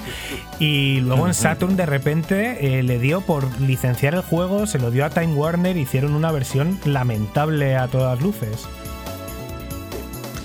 Bueno, es la cosa que tiene Sega, ¿no? Y luego en Play 2, de hecho, hizo otra versión Atari. También no estaba tan mal, pero, pero ya no se jugaba igual. Y esta versión de Switch sí que es eh, punto por punto exactamente igual que la original, igual que lo que han hecho con Outrun, que es una versión mejorada, 60 frames por segundo, panorámico, 1080. Súper bonito.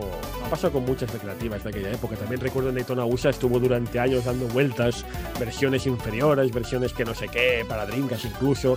Y no fue hasta que apareció la de Xbox 360 que, joder, por fin se podía jugar a Daytona USA con, con Dios manda, ¿no? Como Dios manda, sí. Porque la versión de Saturn, ¿cómo la viste tú, Mark? ¿Cuál de las dos? La primera, evidentemente. La primera que sacaron, pues nada, que fue, salió en España el 7 de julio del 95, pero salió en, en Japón como en el 94, imagino. O si no Sí, recuerdo mal. Como- que- es que esa Dani, o sea, yo la tengo mucho cariño, Dani quiere mucho esta franquicia, pero claro, esa versión fue jodida, eh, fue jodida. La versión de Saturn, me he perdido, estaba buscando más De música. ranking, de, de- de Saturn de Daytona USA. O sea, Ah, la, de, la de Sega Rally no tenemos nada que decir porque es cojonuda, Oh, pero quiero preguntar también a Mark que ahí, cómo- eh, cómo- sí. Sí, no, la de Daytona USA, pues. eh, eh, mira, pues es que. Haciendo un poco el, el símil, el paralelismo. Eh, Daytona USA en Saturn era el cyberpunk de su época. Sí, eh, mucha expectación, Dios, mucha, mucho hype, pero al final luego eh, decepcionó mucho. sí. Y luego tuvieron que sacar la segunda versión que la comentabas antes, Sí, que era sí. como más chupi. como- Pero no lo era, pero no lo era, porque la, la primera era una Perdió el conversión. carisma y la personalidad. La primera poco, una conversión de verdad, la segunda utilizaron, lo rehicieron y no se conducía igual y ya eh, era más Daytona, el Daytona a 15 frames primero, cutre, con popping enorme y tal, se sentía más Daytona que el, que el segundo, yo creo. Eh, venga, y ya te vamos a dejar irte casi, pero eh, de- eh, después de Daytona, eh, Suzuki tiene un parón, ¿no? Porque yo ahí le pierdo un poco la pista. Empiezan a salir, sale Scott Race y sale. eh, Bueno, mm, no es que haga un parón exactamente, es que ya digamos que tiene a gente a su cargo que, bueno, como el, el que estaba en Yakuza, el, ¿cómo se llama? Eh, El señor está de Yakuza, que tiene un Nagoshi, peinado. Nagoshi, ¿no? Sí, Nagoshi. Empieza a tener gente pues que empezaron con él, que ya pues tienen un recorrido, que le pueden, él puede como entre comillas dejar esa responsabilidad a sus nuevos em- a sus empleados ya más veteranos. Por eso sale Scud Race, por eso sale, bueno, luego se ve Daytona 2, que también era un juego francamente chulo. Eh, sale, bueno, AM2 durante aquellos años hace muchísimos juegos, Virtua Striker, etcétera, etcétera, ¿no? Y es el momento, claro, en que él se pone a trabajar en Shenmue. Es que Shenmue, el proyecto Shenmue empieza como quien dice en el 93-94. Salió en el 99, pero es que estuvo desde el 93-94 probando cosas, probando soluciones, probando ideas. Y fue un proyecto que, bueno, por eso costó lo que costó, ¿no? Pero Mm. Yu Suzuki no es, no es que se le pierda la vista, es que simplemente se pone a trabajar de forma obsesiva, casi te diría yo, porque lo ves, o sea, ves sus entrevistas, ves los making of y ves que el tío está obcecado. Y también fue un poco su, su- el problema del juego, ¿no? Estaba tan obcecado que se perdió un poco el concepto de la realidad.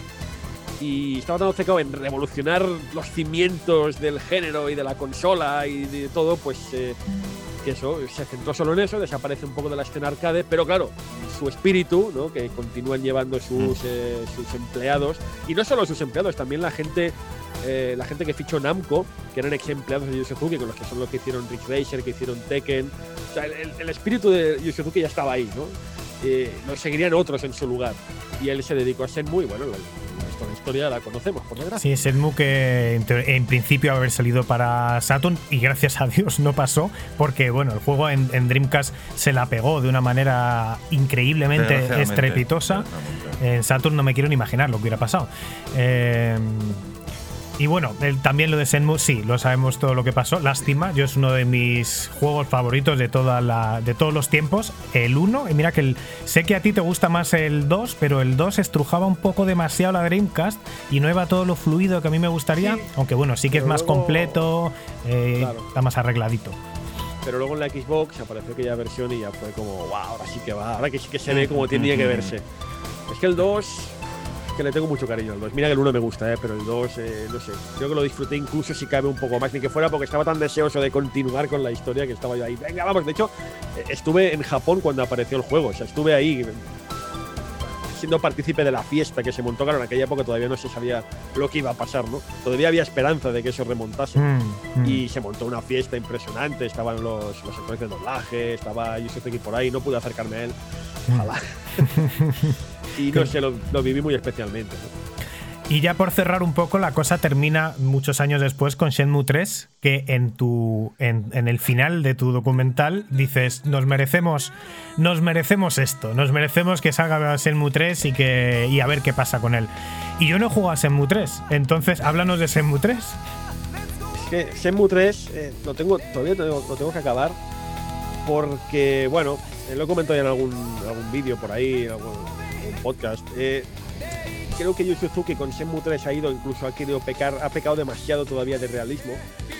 Ha cambiado la- las normas del juego, por ser, por ser muy resumidamente, ¿vale? Ha cambiado las normas del juego de los dos anteriores y eso creo que le ha pasado mucha factura. Y visualmente, musicalmente, jugablemente, todo está muy bien. Es un juego muy chulo, sabiendo que es un Shenmue 3, que es una tercera parte de un juego de hace 20 años, con todo lo que ello conlleva. Pero ha cambiado ciertas normas del juego que a mí me chirrían un montón, ¿sabes? Yo quiero jugar a Shenmue 3 como jugaba a Shenmue 2 y a Shenmue 1 y no puedo. Mm. Y eso es lo que me ha... Es el único pero que le pongo, pero es un pero tan heavy, tan gordo, Mm. que ostras, me ha descolocado muchísimo, pero bueno. Digamos que al final se han actualizado los tiempos, pero de una manera que queríamos, sino que de una manera un poco que no nos convence al final. Que no, Bueno. no realmente no engancha como hacía antes. No, pero es que claro, es- estuvo siempre, cuando estuvo desarrollándose, cuando ya se supo que era una realidad, había ese debate, ¿no? Ese debate entre los fans que decían, bueno, ¿qué tiene que hacer? Tiene que guardar la jugabilidad clásica sabiendo que es una jugabilidad caduca, porque han, han Mm. pasado 20 años del género, evidentemente. ¿Qué tiene que hacer? ¿Guardar esa jugabilidad caduca o tiene que adaptar a los tiempos modernos? Y había ese debate, ¿no? Y, y ha hecho como un término medio que no convence ni a uno ni al otro. Mm. Vaya. O sea, eso es el- el- creo que es el mayor problema que tiene Shenmue 3. Pues además es rara la decisión porque teniendo en cuenta sobre todo que el juego está hecho con un con un em, Kickstarter con un eh, con un crowdfunding, ¿no? Es sí, decir, que al sí. final sabes que la gente que lo está pagando es gente que fanática de la saga, que quiere lo de antes, ¿no? Sí, pero por lo que tengo entendido, insisto, esto no tengo ningún tipo de, de- de- de documentación o de fuente que lo pueda decir es así, pero lo he oído mucho, lo he oído mucho por gente que, que ha estado en, el- en la edición del juego, en la producción, que querían, querían como eso, como sí, sabían que todo el mundo que le iba a comprar eran los seguidores del 1 y el 2, pero que había como la esperanza, la ilusión, llámale como quieras, de que se apuntaran al carro nuevos aficionados, ¿no? Y creo que ahí está el tema. No sé. Es, es muy complicado, ¿no? no voy a ponerme a aventurarme sobre esto, pero podría ser un poco la, la causa. Bueno, mm, yo las opiniones que he escuchado es que al final el juego no es tan divertido como se esperaba, pero al menos la historia, pues bueno, Claro, se, ha es se ha profundizado. No es lo que los fans esperaban, pero oye, al menos ya pues esa conclusión mm, que sigue sin estar finalizada está ahí.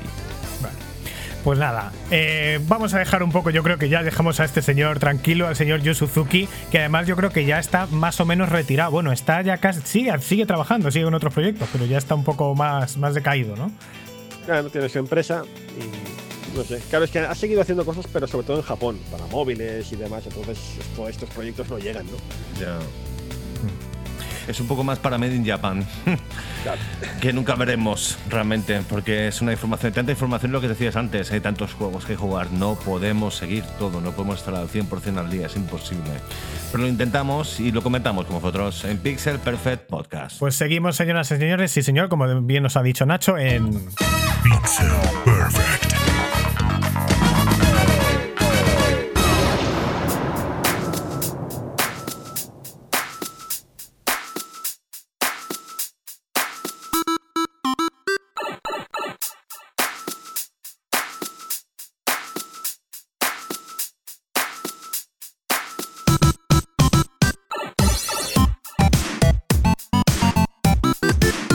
En Pixel Perfect con músicas que prácticamente es imposible que adivinéis de qué videojuegos son. Lo estamos poniendo muy difícil. En una edición extraordinariamente larga porque queríamos entrevistar a Mark Royan, pero ya sabía yo que esto nos iba a pasar, que íbamos a tocarle la fibra sensible con Yu Suzuki, que también es nuestra fibra sensible, y ahí nos hemos encallado durante un buen rato. Esperamos que lo estéis disfrutando como lo estamos disfrutando nosotros, pero no solo queríamos hablar de esto con él. Nacho, tienes unas cuantas preguntas para él. Yo personalmente hemos hablado del pasado, hemos eh, puesto en escena lo que pensamos, lo que sentimos sobre muchísimas cosas que ha pasado en el, pa- en el pasado, pues desde Sega, Nintendo, a Mega Drive, Super NES, a Mega CD y demás. Pero mi pregunta ahora tiene que ver con la nueva generación. Quiero saber la actualidad de Mark Royan. Quiero saber si tienes alguna cosa de la nueva generación o la planteas pillar próximamente. Ay, Dios mío. La nueva generación próximamente. Próximamente. Sí, sí, porque ¿sabes qué pasa? Eh, esto me lo preguntaba también hace no hace mucho. Dice, ¿tú qué? La nueva generación ilusionado. Eh, es, es de ser un poco viejo cascarrabias, pero creo que. Y, lo- y no es culpa de la generación, es culpa mía, ¿eh? pero creo que hacía muchas generaciones que no me tomaba tan poco interés. Pero no es- saltar, ¿no? Claro, porque eh, es- yo ya pasado a ser, el, eh, eh, ser padre, ¿no? A ser padre de familia. Y el mero hecho de algo tan sencillo como, mira, ahora me dices, oye, ¿cuál es tu contraseña de PlayStation? Ostras, no me acuerdo. O si ahora tengo que cambiar la Play 4 por la Play 5, poner mi usuario y poner el password, ya es un problema para mí. Y digo, "Buah, ¿y ahora qué, qué hago? Tengo que poner a recordar contraseña. Total, que se me hace tan cuesta arriba el hecho de cambiar que digo, bueno, ya lo haré. No, pero esto de viejo cascarrabios, no. Eh, la camiseta, tener mi- quiero tener mi Play 5 en algún momento, por supuesto. Pero también te digo que nunca he sido muy early adopter. Prefiero que las cosas pues eh, avancen un poquito. Antes, hace años sí, pero ahora prefiero que las consolas tengan un mínimo recorrido, pues como un Cyberpunk, ¿no? Que, que pase un tiempo, que el producto se actualice, que el producto coca- coja un poco más de tirada, de recorrido y. No, no, no, no empezar desde el principio porque ya ves qué cosas pasa. a la gente Es que- increíble, de todas formas, que estemos hablando de esto en el, en el 2020, cuando realmente, pues sí, eh, cuando salió la Mega Drive salió bien, cuando salió la Super Nintendo salió bien, cuando me salió el Mega CD, bueno, el objetivo era el que era, pero la- el final del hardware salió bien. Dreamcast, Saturn, PlayStation y demás, pero ahora mismo, tío, tenemos que estar Pero- esperando a ver si funciona bien la consola, que si los juegos... Es un poco locura esto. Bueno, pero normal. es que. A ver, también hay que decir que nosotros aquí también hemos recomendado a la gente. ¿Qué consola me compro? No compréis. Hay tiempo para comprar, no hay juegos, no hay catálogo. Eh, ¿Me compro el Cyberpunk de salida? No, no te compres ya ningún juego de salida, porque salen la mitad de ellos, salen medio rotos y total. Lo vas a tener un mes o dos más barato. eh, más jugable y, y- más todo. Y yo creo que sí que es verdad que a lo mejor si yo qué sé, si la segunda parte de Last of Us hubiera sido exclusiva de Play 5, título de lanzamiento y se hubiera visto la hostia, igual lo sí hubiéramos querido comprar, ¿no? Si hubiera visto algo que cambie algo. También piensa que, el desarrollo de videojuegos ha cambiado mucho en todos estos años. Quiero decir, en sí, Mega y Super Nintendo. No es que los juegos fueran peores, ¿eh? no estoy diciendo esto, pero es que un, un triple A de Super Nintendo o de Mega Drive lo desarrollaba un equipo de 10, 15 personas. Tú ves las fotos de la gente que hacía Sonic. con- Sonic lo hicieron 12 personas. Super Mario World lo hicieron eh, no sé si 10, 11. Contando todo el mundo, ¿eh? O sea, Mm, Y a lo, contando y a lo todo mejor tardaban un año, un año y tres meses. Claro, exacto. En cambio, un, un proyecto como Cyberpunk eh, participan literalmente mil personas. Es Mm. que es así, eh, mil personas. Entonces, los proyectos son mucho más complejos, mucho más difíciles. Hay una burocracia interna en los estudios, todo es mucho más complicado y la posibilidad de que te salga rana, pues es mucho más alta. Es así, por desgracia. Nacho, ¿te? Continuamos, eh, por supuesto, también me gustaría preguntarte con el tema de la actualidad, eh, el tema de los GOTI, ¿cómo lo ves tú? ¿Has visto las, imagino que has visto la ceremonia o has visto al menos, sabes, un poquito... Sí, no en directo porque Ah, qué joder, menudo. Se lo tragaron esto, se lo tragó Dani, yo no me lo tragué. Es, vamos, Bueno. ni de broma. A ver, yo estoy, sinceramente, estoy de acuerdo con. Hablando de Goti Goti, ¿eh? no de subcategorías ni demás, sino hablando del Goti puramente Goti. eh, yo estoy de acuerdo. eh, me parece bien. O sea, lo digo a menudo: eh, The Last of Us 2 no es el juego que más he disfrutado este año, no es mi juego favorito del año, pero es que el hecho de que sea tu favorito o no sea tu favorito no es. No, debe- no debería, como mínimo, ser eh, motivo para que decidir si es Goti o no. A mí me parece Ahora sí, objetivamente, ahora sí lo digo así, objetivamente me parece que The Last of Us, desde un punto de vista técnico, jugable, eh, en muchos sentidos es, el mejor. Insisto, eh, desde un punto de vista objetivo, no tiene por qué gustarte la aventura o el juego de esta temática para reconocer que el curro que se ha hecho con este juego es eh, a otro nivel. Solo en el tema de sonoro, o sea, ves esos diarios de desarrollo que te explican cómo han hecho el tema del sonido, cómo han hecho el tema de la accesibilidad, solo por la accesibilidad, Mm. que ha permitido que gente que de otra manera no puede jugar a videojuegos pueda disfrutar de este juego. Solo por eso ya es que se lo merece.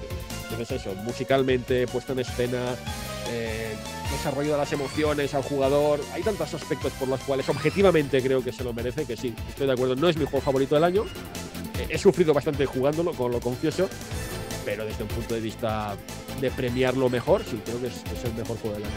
Tuve el otro Lo día un, un debate con, con gente fuera de aquí y la, y la opinión mayoritaria era exactamente la que acabas de decir tú. No es mi juego favorito del año, pero probablemente sí que sea el mejor. Pero bueno, al final también. El más completo, el más interesante, el más profundo, de todas estas maneras. y no desmerece al resto, ¿eh? O sea, esto, o sea, he jugado a. Mira, es que incluso, te lo diré así, en la cantidad de gente que ha puesto a parir que esté Animal Crossing en esa lista de candidatos, ¿no? Eran Qué seis, si no voy errado. Mm, A mí, a mí- pues a mí me parece cojonudo, la verdad. Claro, claro. Te lo digo sinceramente, porque sí, es verdad que quizá, ¿cómo decirlo? Quizá técnicamente, eh, quizá en otros aspectos no merece estar allí, puede ser, pero lo que ha conseguido este juego este año, que también es verdad que el año ha, ha favorecido mucho su, ¿cómo decirlo? Su, su éxito, ¿no? Pero ves la gente en Twitter, la- las reacciones, lo que lo ha vivido, lo que lo ha, no sé, es, es embriagador. Incluso ves cómo la gente ha disfrutado de este juego, pues a mí me, me- no sé. llena Ha de- puesto, de hecho, has puesto tú hoy un Twitter, eh, un tweet en Twitter de una persona que había jugado, su familia, su madre, Sí. eh, se había enganchado. Y era como una persona que nunca jugó a videojuegos excepto con el Animal Claro. Crossing. Y era muy bonito. ¿eh? Claro, y a eso voy. Precisamente como te decía, que para mí que The Last of Us tuviera ese modo de accesibilidad tan cojonudo es una de las grandes razones para que se lleve el premio al GOTY. Pues, mira, ¿qué crees que te diga? Para mí, conseguir que un, una señora o señor, da igual, un anciano, consiga, se ponga a jugar por voluntad Hmm. propia un videojuego pues a mí me parece un lograzo. Es Desde luego, desde luego. Y además. eh, y mirando vídeos en YouTube, ¿eh? Para encontrar. No, bueno, y que, es y que el género del juego, que sea más colorista o más eh, infantil, vamos a llamarlo, no tiene, no tiene por qué ser ningún impedimento. Puede ser el mejor juego En del año sin- siendo un indie Mm, perfectamente. no, mm, no tiene- Totalmente, sí. A mí- Te pasa a hacer un poco como el Hades al final, que ganó en no sé qué categoría. Sí, sí, no. Hades, ganó, Hades ganó juego aquí, mejor allá, indie. y, oye, pedazo de juego. al final. Mejor indie y mejor juego de acción ha ganado, ni más ni menos. Para mí no es, pero oye, el juego está bien. O sea, para otra gente sí quiere. Bueno, eh, Marca. Terminamos con el tema Sí. ya de la actualidad, un poco. Oye, ¿cómo. eh, si tenemos más o menos la misma edad, ¿cómo haces para encontrar tiempo para jugar, tío? ¿Cómo lo haces? Yo, nosotros ya no podemos, ya. No podemos con nuestro alma. Preguntando como si realmente tuviera. Queríamos confirmarlo. Está más tiempo escribiendo que realmente jugando. Sí, eh, de hecho llega el momento, también es una de las razones por las cuales no me apunto a la nueva generación de inmediato, es que ha llegado Claro. el momento en que disfruto más escribiendo de que jugando a. Es terrible, pero es así, ¿eh? Pero bueno, he tenido tiempo de jugar a Tsushima, he tenido tiempo de jugar a las Tofas, a Animal Crossing, o sea, algo he jugado. Pero, joder, compaginarlo todo es muy difícil. Y encima con el libro, los vídeos, hostia. Y la, y la gente que te invita a perder dos o tres horas aquí haciendo un podcast, pues imagínate. Oye, eh, yo te quería preguntar por otros reportajes que tienes, si quieres hablar de alguno en concreto, si te apetece comentar algo de, de los otros vídeos que tienes en YouTube, o si quieres decirle algo a la gente para invitarles a verlos. Ostras, es que sabes qué pasa, se me da tan mal, se me da tan mal la publicidad propia. o sea, No, bueno, tengo bueno, pero sí que me puedes, con- No, no. puedes contar alguno que sea tu favorito, o yo qué sé. Sí, pero eso- no, simplemente te digo esto, que, que- que yo para promocionarme a mí mismo soy lo peor. Ahora, para promocionar otras cosas, yo voy a tope. Ahora voy, a- voy a ir al Twitter y voy a decir, escuchad a estos muchachos que son la repera. si, si tengo que publicitarme a mí mismo, voy fatal. Bueno, pero a ver, eh, si os- mira, mi publicidad es, si os interesa ver a un señor entrado en canas hablando durante tres horas de un señor más mayor aún que hizo historia con los videojuegos, tú, este es tu canal. Este es el canal que estás buscando. ¿Ves? Publicidad nefasta. Tengo un Eh, No, no, es fetichista completamente. Yo estoy enganchado. Un poco sí, ¿eh? El- el- el- lo Los que señores mayores hablando de fetichismo. melón. Te hemos vendido nosotros mejor que tú, desde luego, eso no hay ninguna duda. Pero bueno. Yo, yo también os voy a vender ahí a tope ahí. Nos encantas, Bueno, yo puedo, yo puedo hablar de tu vídeo de eh, completamente extemporáneo y que nunca me hubiera esperado encontrar en YouTube. Eh, sale un tío ahí hablando de que si es mejor el Aladdin de Super NES o el de Mega Drive. Esto nunca me lo hubiera esperado, pero sí que es un debate que lo hubo. Yo no sabía que seguía vivo. debate, sí. Y de hecho, ahí lo vi, pero como el que ve un Madrid Barça, porque dije, joder, este tío estoy viendo este canal de YouTube y me está molando. Pero como diga lo que yo no quiero que diga, le mando a tomar por culo y no vuelvo a ver. Tú sabes que, le- fíjate si el debate está vivo, que en la Retro Barcelona, eh, que tenemos el canal privado, que hablamos con los organizadores y demás, siempre, está, siempre sale el tema, pero no hay, no hay semana en que no salga el tema por algo. Y bueno, yo le propuse al, al- al jefe de la, al organizador, al presidente de la asociación, le propuse de hacer algo pues para, de- para decidir ya de una vez por todas cuál es el mejor Aladdin y le dije que nos pusiera un ring de boxeo o, o- un ring de lucha en el barro y que decidiéramos allí la, la parte Super Nintendo, la parte de Super Nintendo contra Mega a, a piñazos si hace falta. Decidir ya de una vez este debate. Que además, te digo una cosa, ni debate ni nada. Pero si lo- el propio creador del de Super Nintendo dijo que es mejor el de Mega, si es que no hay debate, que esto es Super Nintendero. No, no. Total, total. ¿eh? Nah, no lo de hubo hecho, nunca. hay gente aún que dice que el de Super NES eh, es mejor que el de, que el de Mega Drive. Es que estoy sorprendido. Nada, no, hubo de- no, no hay debate y no lo hubo nunca. Además, eh, no sé si eh, no sé si lo hizo Konami o Capcom el de, el Capcom de fue Super el de Nintendo. NES, sí. Y, Y de el- Perry fue el de Virgin, ¿no? Era el de, el de Mega Drive. Sí, el de Mega Drive fue el de Virgin. Super el de Super Nintendo es Shinji Mikami con Capcom y el de Mega Drive es Virgin. Estaba Luke Perry. Luke Perry, Luke Perry, no, famoso. Estaba ¿no? ¿no? Estaba, no estaba en la producción, pero como era el estudio que acaban de fundar, estaba por ahí. Mm, Sí. Era de Virgin de Luke Perry. David Perry. ¿No? David- oh, David Perry. Es el de, Perry, el es el de de Sensación de los Perry. 90. El de Beverly Hills. Pues tú fíjate que sí. yo eh, en el ECTS tengo gran orgullo de que en el ECTS de, de, dos- de 1998 entrevisté a, a Dave Perry. Claro, en su momento álgido, ¿eh? Sí, sí, el tío. Bueno, era eh. cuando justo Eh. hab- había hecho, bueno, había hecho Cool Spot, había hecho Edward Jim, había hecho eh, el Aladdin de Mega Drive y había hecho ya el MDK y estaba allí para presentar, si no me equivoco, el Messiah, que ya fue cuando. El Messiah. Eh, sí, sí. Me han propuesto, pro- tengo pendiente de hacer un vídeo sobre el Messiah. Pues mira, Uh, pues mira. Uh, Joder, pues Mira, es, una pena. sobre es un- futuros vídeos, pues mira, Es una, es una pena que no tenga el metraje porque aquello era cuando estábamos en Canal C y era en tele la entrevista.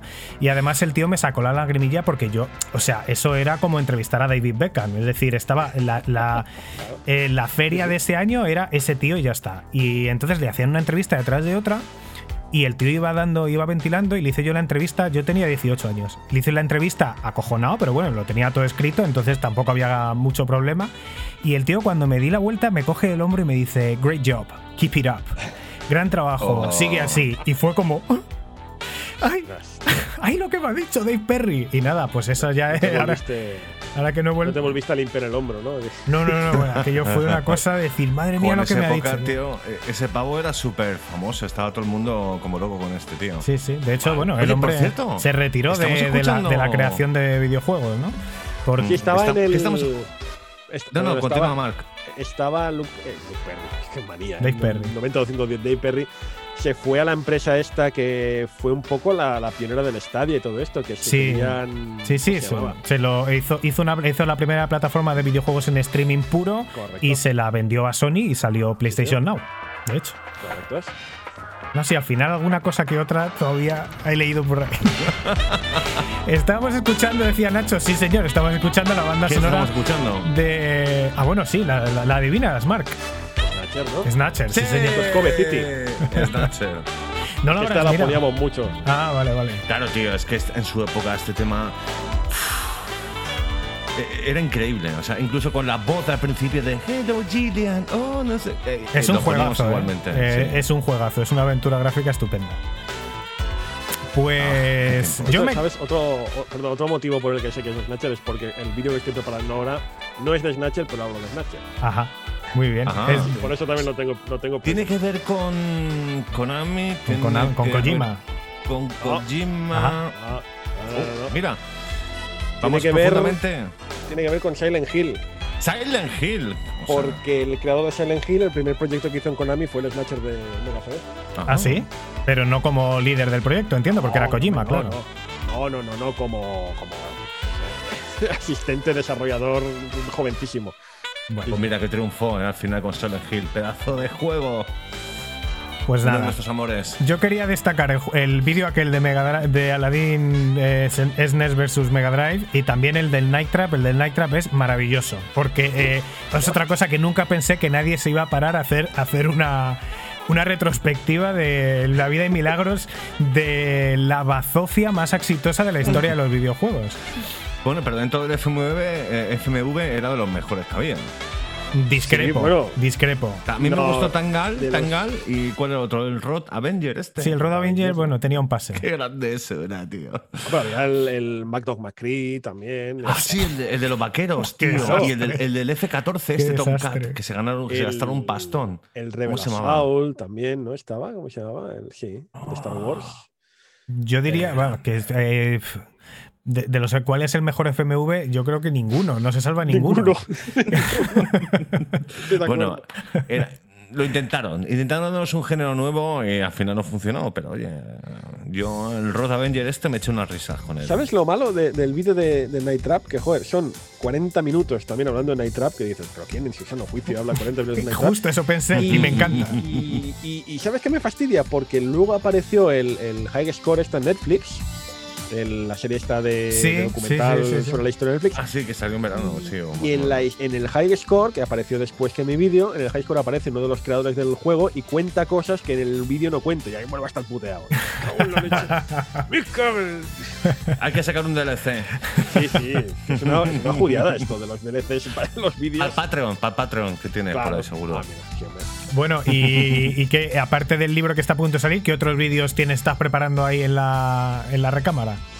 Estoy, fastidiado en eso, tío. Estoy muy fastidiado porque yo comenté en Twitter que estaba preparando el de Silent Hill, que será el próximo, a ver si lo puedo sacar antes de Navidades. Y lancé como un desafío chorro absurdo en, en el Twitter y la gente me respaldó con muy mala malic- mucha malicia y, y voy a tener que hacerlo. Pero es que es un vídeo que no sé cómo voy a hacer, tío. Porque como aparecieron, como empezaron a aparecer el tema de Cyberpunk, el tema de los genitales masculinos, Ah, sí. que, que lo puedes. Bueno, yo no lo he probado todavía, pues tú, tú que- tú sí que lo has probado. ¿Tú ¿Cómo te has Sí, puesto sí, el sí, tamaño? sí, se ¿Te puede, has puesto se puede. tamaño bueno? ¿Te has- No, yo tengo calzoncillos, lo he quitado. Por si acaso se nos salía el pene, ¿sabes? En alguna misión. ¿Por Sí, qué, sí. por qué pasa? Eh, lo hemos visto. Porque ha Ya, pasado. lo he visto, lo he visto. Pues como la, la peña estaba como muy interesada, de repente la gente se ha interesado en los genitales en los videojuegos, pues yo dije, a, a que no hago un vídeo sobre eso. Y, y que sí, que sí, que sí. Pues nada, me, va a- me va a tocar hacer un vídeo. No sé Hostia cómo, para que no me lo censure YouTube. No sé cómo lo voy a hacer. Me han recomendado incluso que lo, que lo publique en Pornhub. Wow. Ahora mismo estoy pensando. Bueno, en pues el primero, el, bueno, genitales. genitales, no sé, yo ahí destacaría como precursor de a- al Dead or Alive, sin ninguna duda. Bueno, por No, tetas, no, pero vamos, tienen- pero no, tienen por. que ser, tienen que ser al aire, al aire- al aire libre. Tiene que ser explícito. Ok. Tiene que ser explícito, voluntario, porque claro, sí, hicieron DLCs, bueno, DLCs, hicieron- hubo aquel Mods, ¿no? parche malicioso, ese mod, sí, hay el Lude Rider para Tomb Raider, Sí. hay el, el para Alive también puedes desnudar a Kasumi, que por cierto el creador decía que habían violado a su hijita. Eso muy- Esto lo dijo el, ¿cómo se llama? El Tomonobu Itagaki. Dijo, han violado a mi Kasumi. Oh, Dios mío. Eh, no, no, tiene que ser explícito y voluntario. Y hay unos cuantos juegos, ¿eh? Hay unos cuantos. Bueno, sin ir más lejos, el primero que me viene a la mente es el Caster Revenge de para Atari. Que aparecía, no sé si os acordáis, aparecía Sí, el sí. sheriff ese con el, bueno, con el badajo hacia arriba. Pero Que ha habido sí. más, ¿eh? Hay varios, hay varios juegos en que aparecen genitales explícitamente. Que, bueno, que, no sé cómo voy a hacer eso, pero me lo ha pedido la gente y hay historia detrás. Os podéis imaginar, claro. Pues esta, esta es la publicidad que se da Matt, Roy- Matt Ryan a sí mismo. Hablar de genitales en el YouTube, es que de verdad. la gente- Yo- es, es culpa mía que digo, venga, que hago lo siguiente y me lanzan unos temas. Y luego ya. ¿Que no hay cojones? Venga, Eso es. el cubata. Eso es, efectivamente. Eso es mi mal. Bueno, señores, llevamos aquí la vida entera, es muy tarde y tenemos una persona que es padre de familia, así que ahora ya, sí que sí, nos vamos. Ready?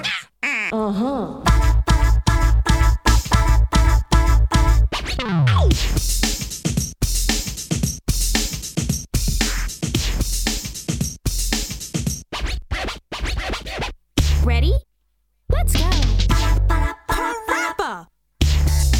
Para que os hagáis una idea, hemos empezado esto el 22 de diciembre, muy pobres todavía, no nos ha tocado la lotería, y, hemos, y estamos terminando el 23 de diciembre. Así que nada, el- eh, sin ninguna duda, el episodio más largo de todos. Ha sido un verdadero placer, Mark, tenerte aquí con nosotros durante todo este rato. Muchísimas gracias por dedicarnos todo ese tiempo. Eh, espero que hayas estado a gusto tú también. Hombre, claro, por supuesto, hablando de Suzuki siempre. Esto era una, gracias. era una, una entrevista un poco encerrona porque al final queríamos que nos hablara de Yu Suzuki y que echara la charleta con nosotros. Eh, Nacho, ¿qué tal? ¿Qué te cuentas? Pues bueno, yo creo que ha sido el primer podcast realmente de Pixel Perfect Podcast. Ha sido más podcast que programa de radio y oye, pues hay que probar, estamos encantados. Y de hecho con Mark Royan hemos aprendido un mogollón, hemos disfrutado un mogollón con él. Esperamos que vosotros también le sigáis en arroba elfuns, pero también lo tenéis en Mark Royan en YouTube. Es un tío de puta madre, sabe un mogollón. Hemos compartido grandes momentos de tarde, esperamos que lo hayáis disfrutado vosotros también. Ya sabéis, 21.800 suscriptores que deberían ser como mínimo 22.000 cuando acabe este programa. Un cojón y medio, A ver, a ver, a ver. vamos, tiene el tío. Venga, Vamos, eso es que pasa, si en los 22.000 cuando esto se publique, os invito a unas cervezas. Estupendamente. Hay que ir a Barcelona ya. Cervezas 22.800 virtuales. suscriptores, más de 160 vídeos, más de 10.500 seguidores en Twitter, más de 2 millones de visualizaciones. Más Royan, muchas gracias. Pues nada, hasta aquí el Pixel Perfect de hoy. Eh, estaremos aquí la siguiente semana. No sabemos exactamente con qué, porque estamos en fechas navideñas, pero algo seguro, especial y único para vosotros nos vamos a inventar. Todo cambia, nada permanece y aquí estamos nosotros para contároslos. Hasta la semana que viene. Hasta la semana que viene, amiguetes. Ya sabéis, más y mejor. Hasta luego. Adiós.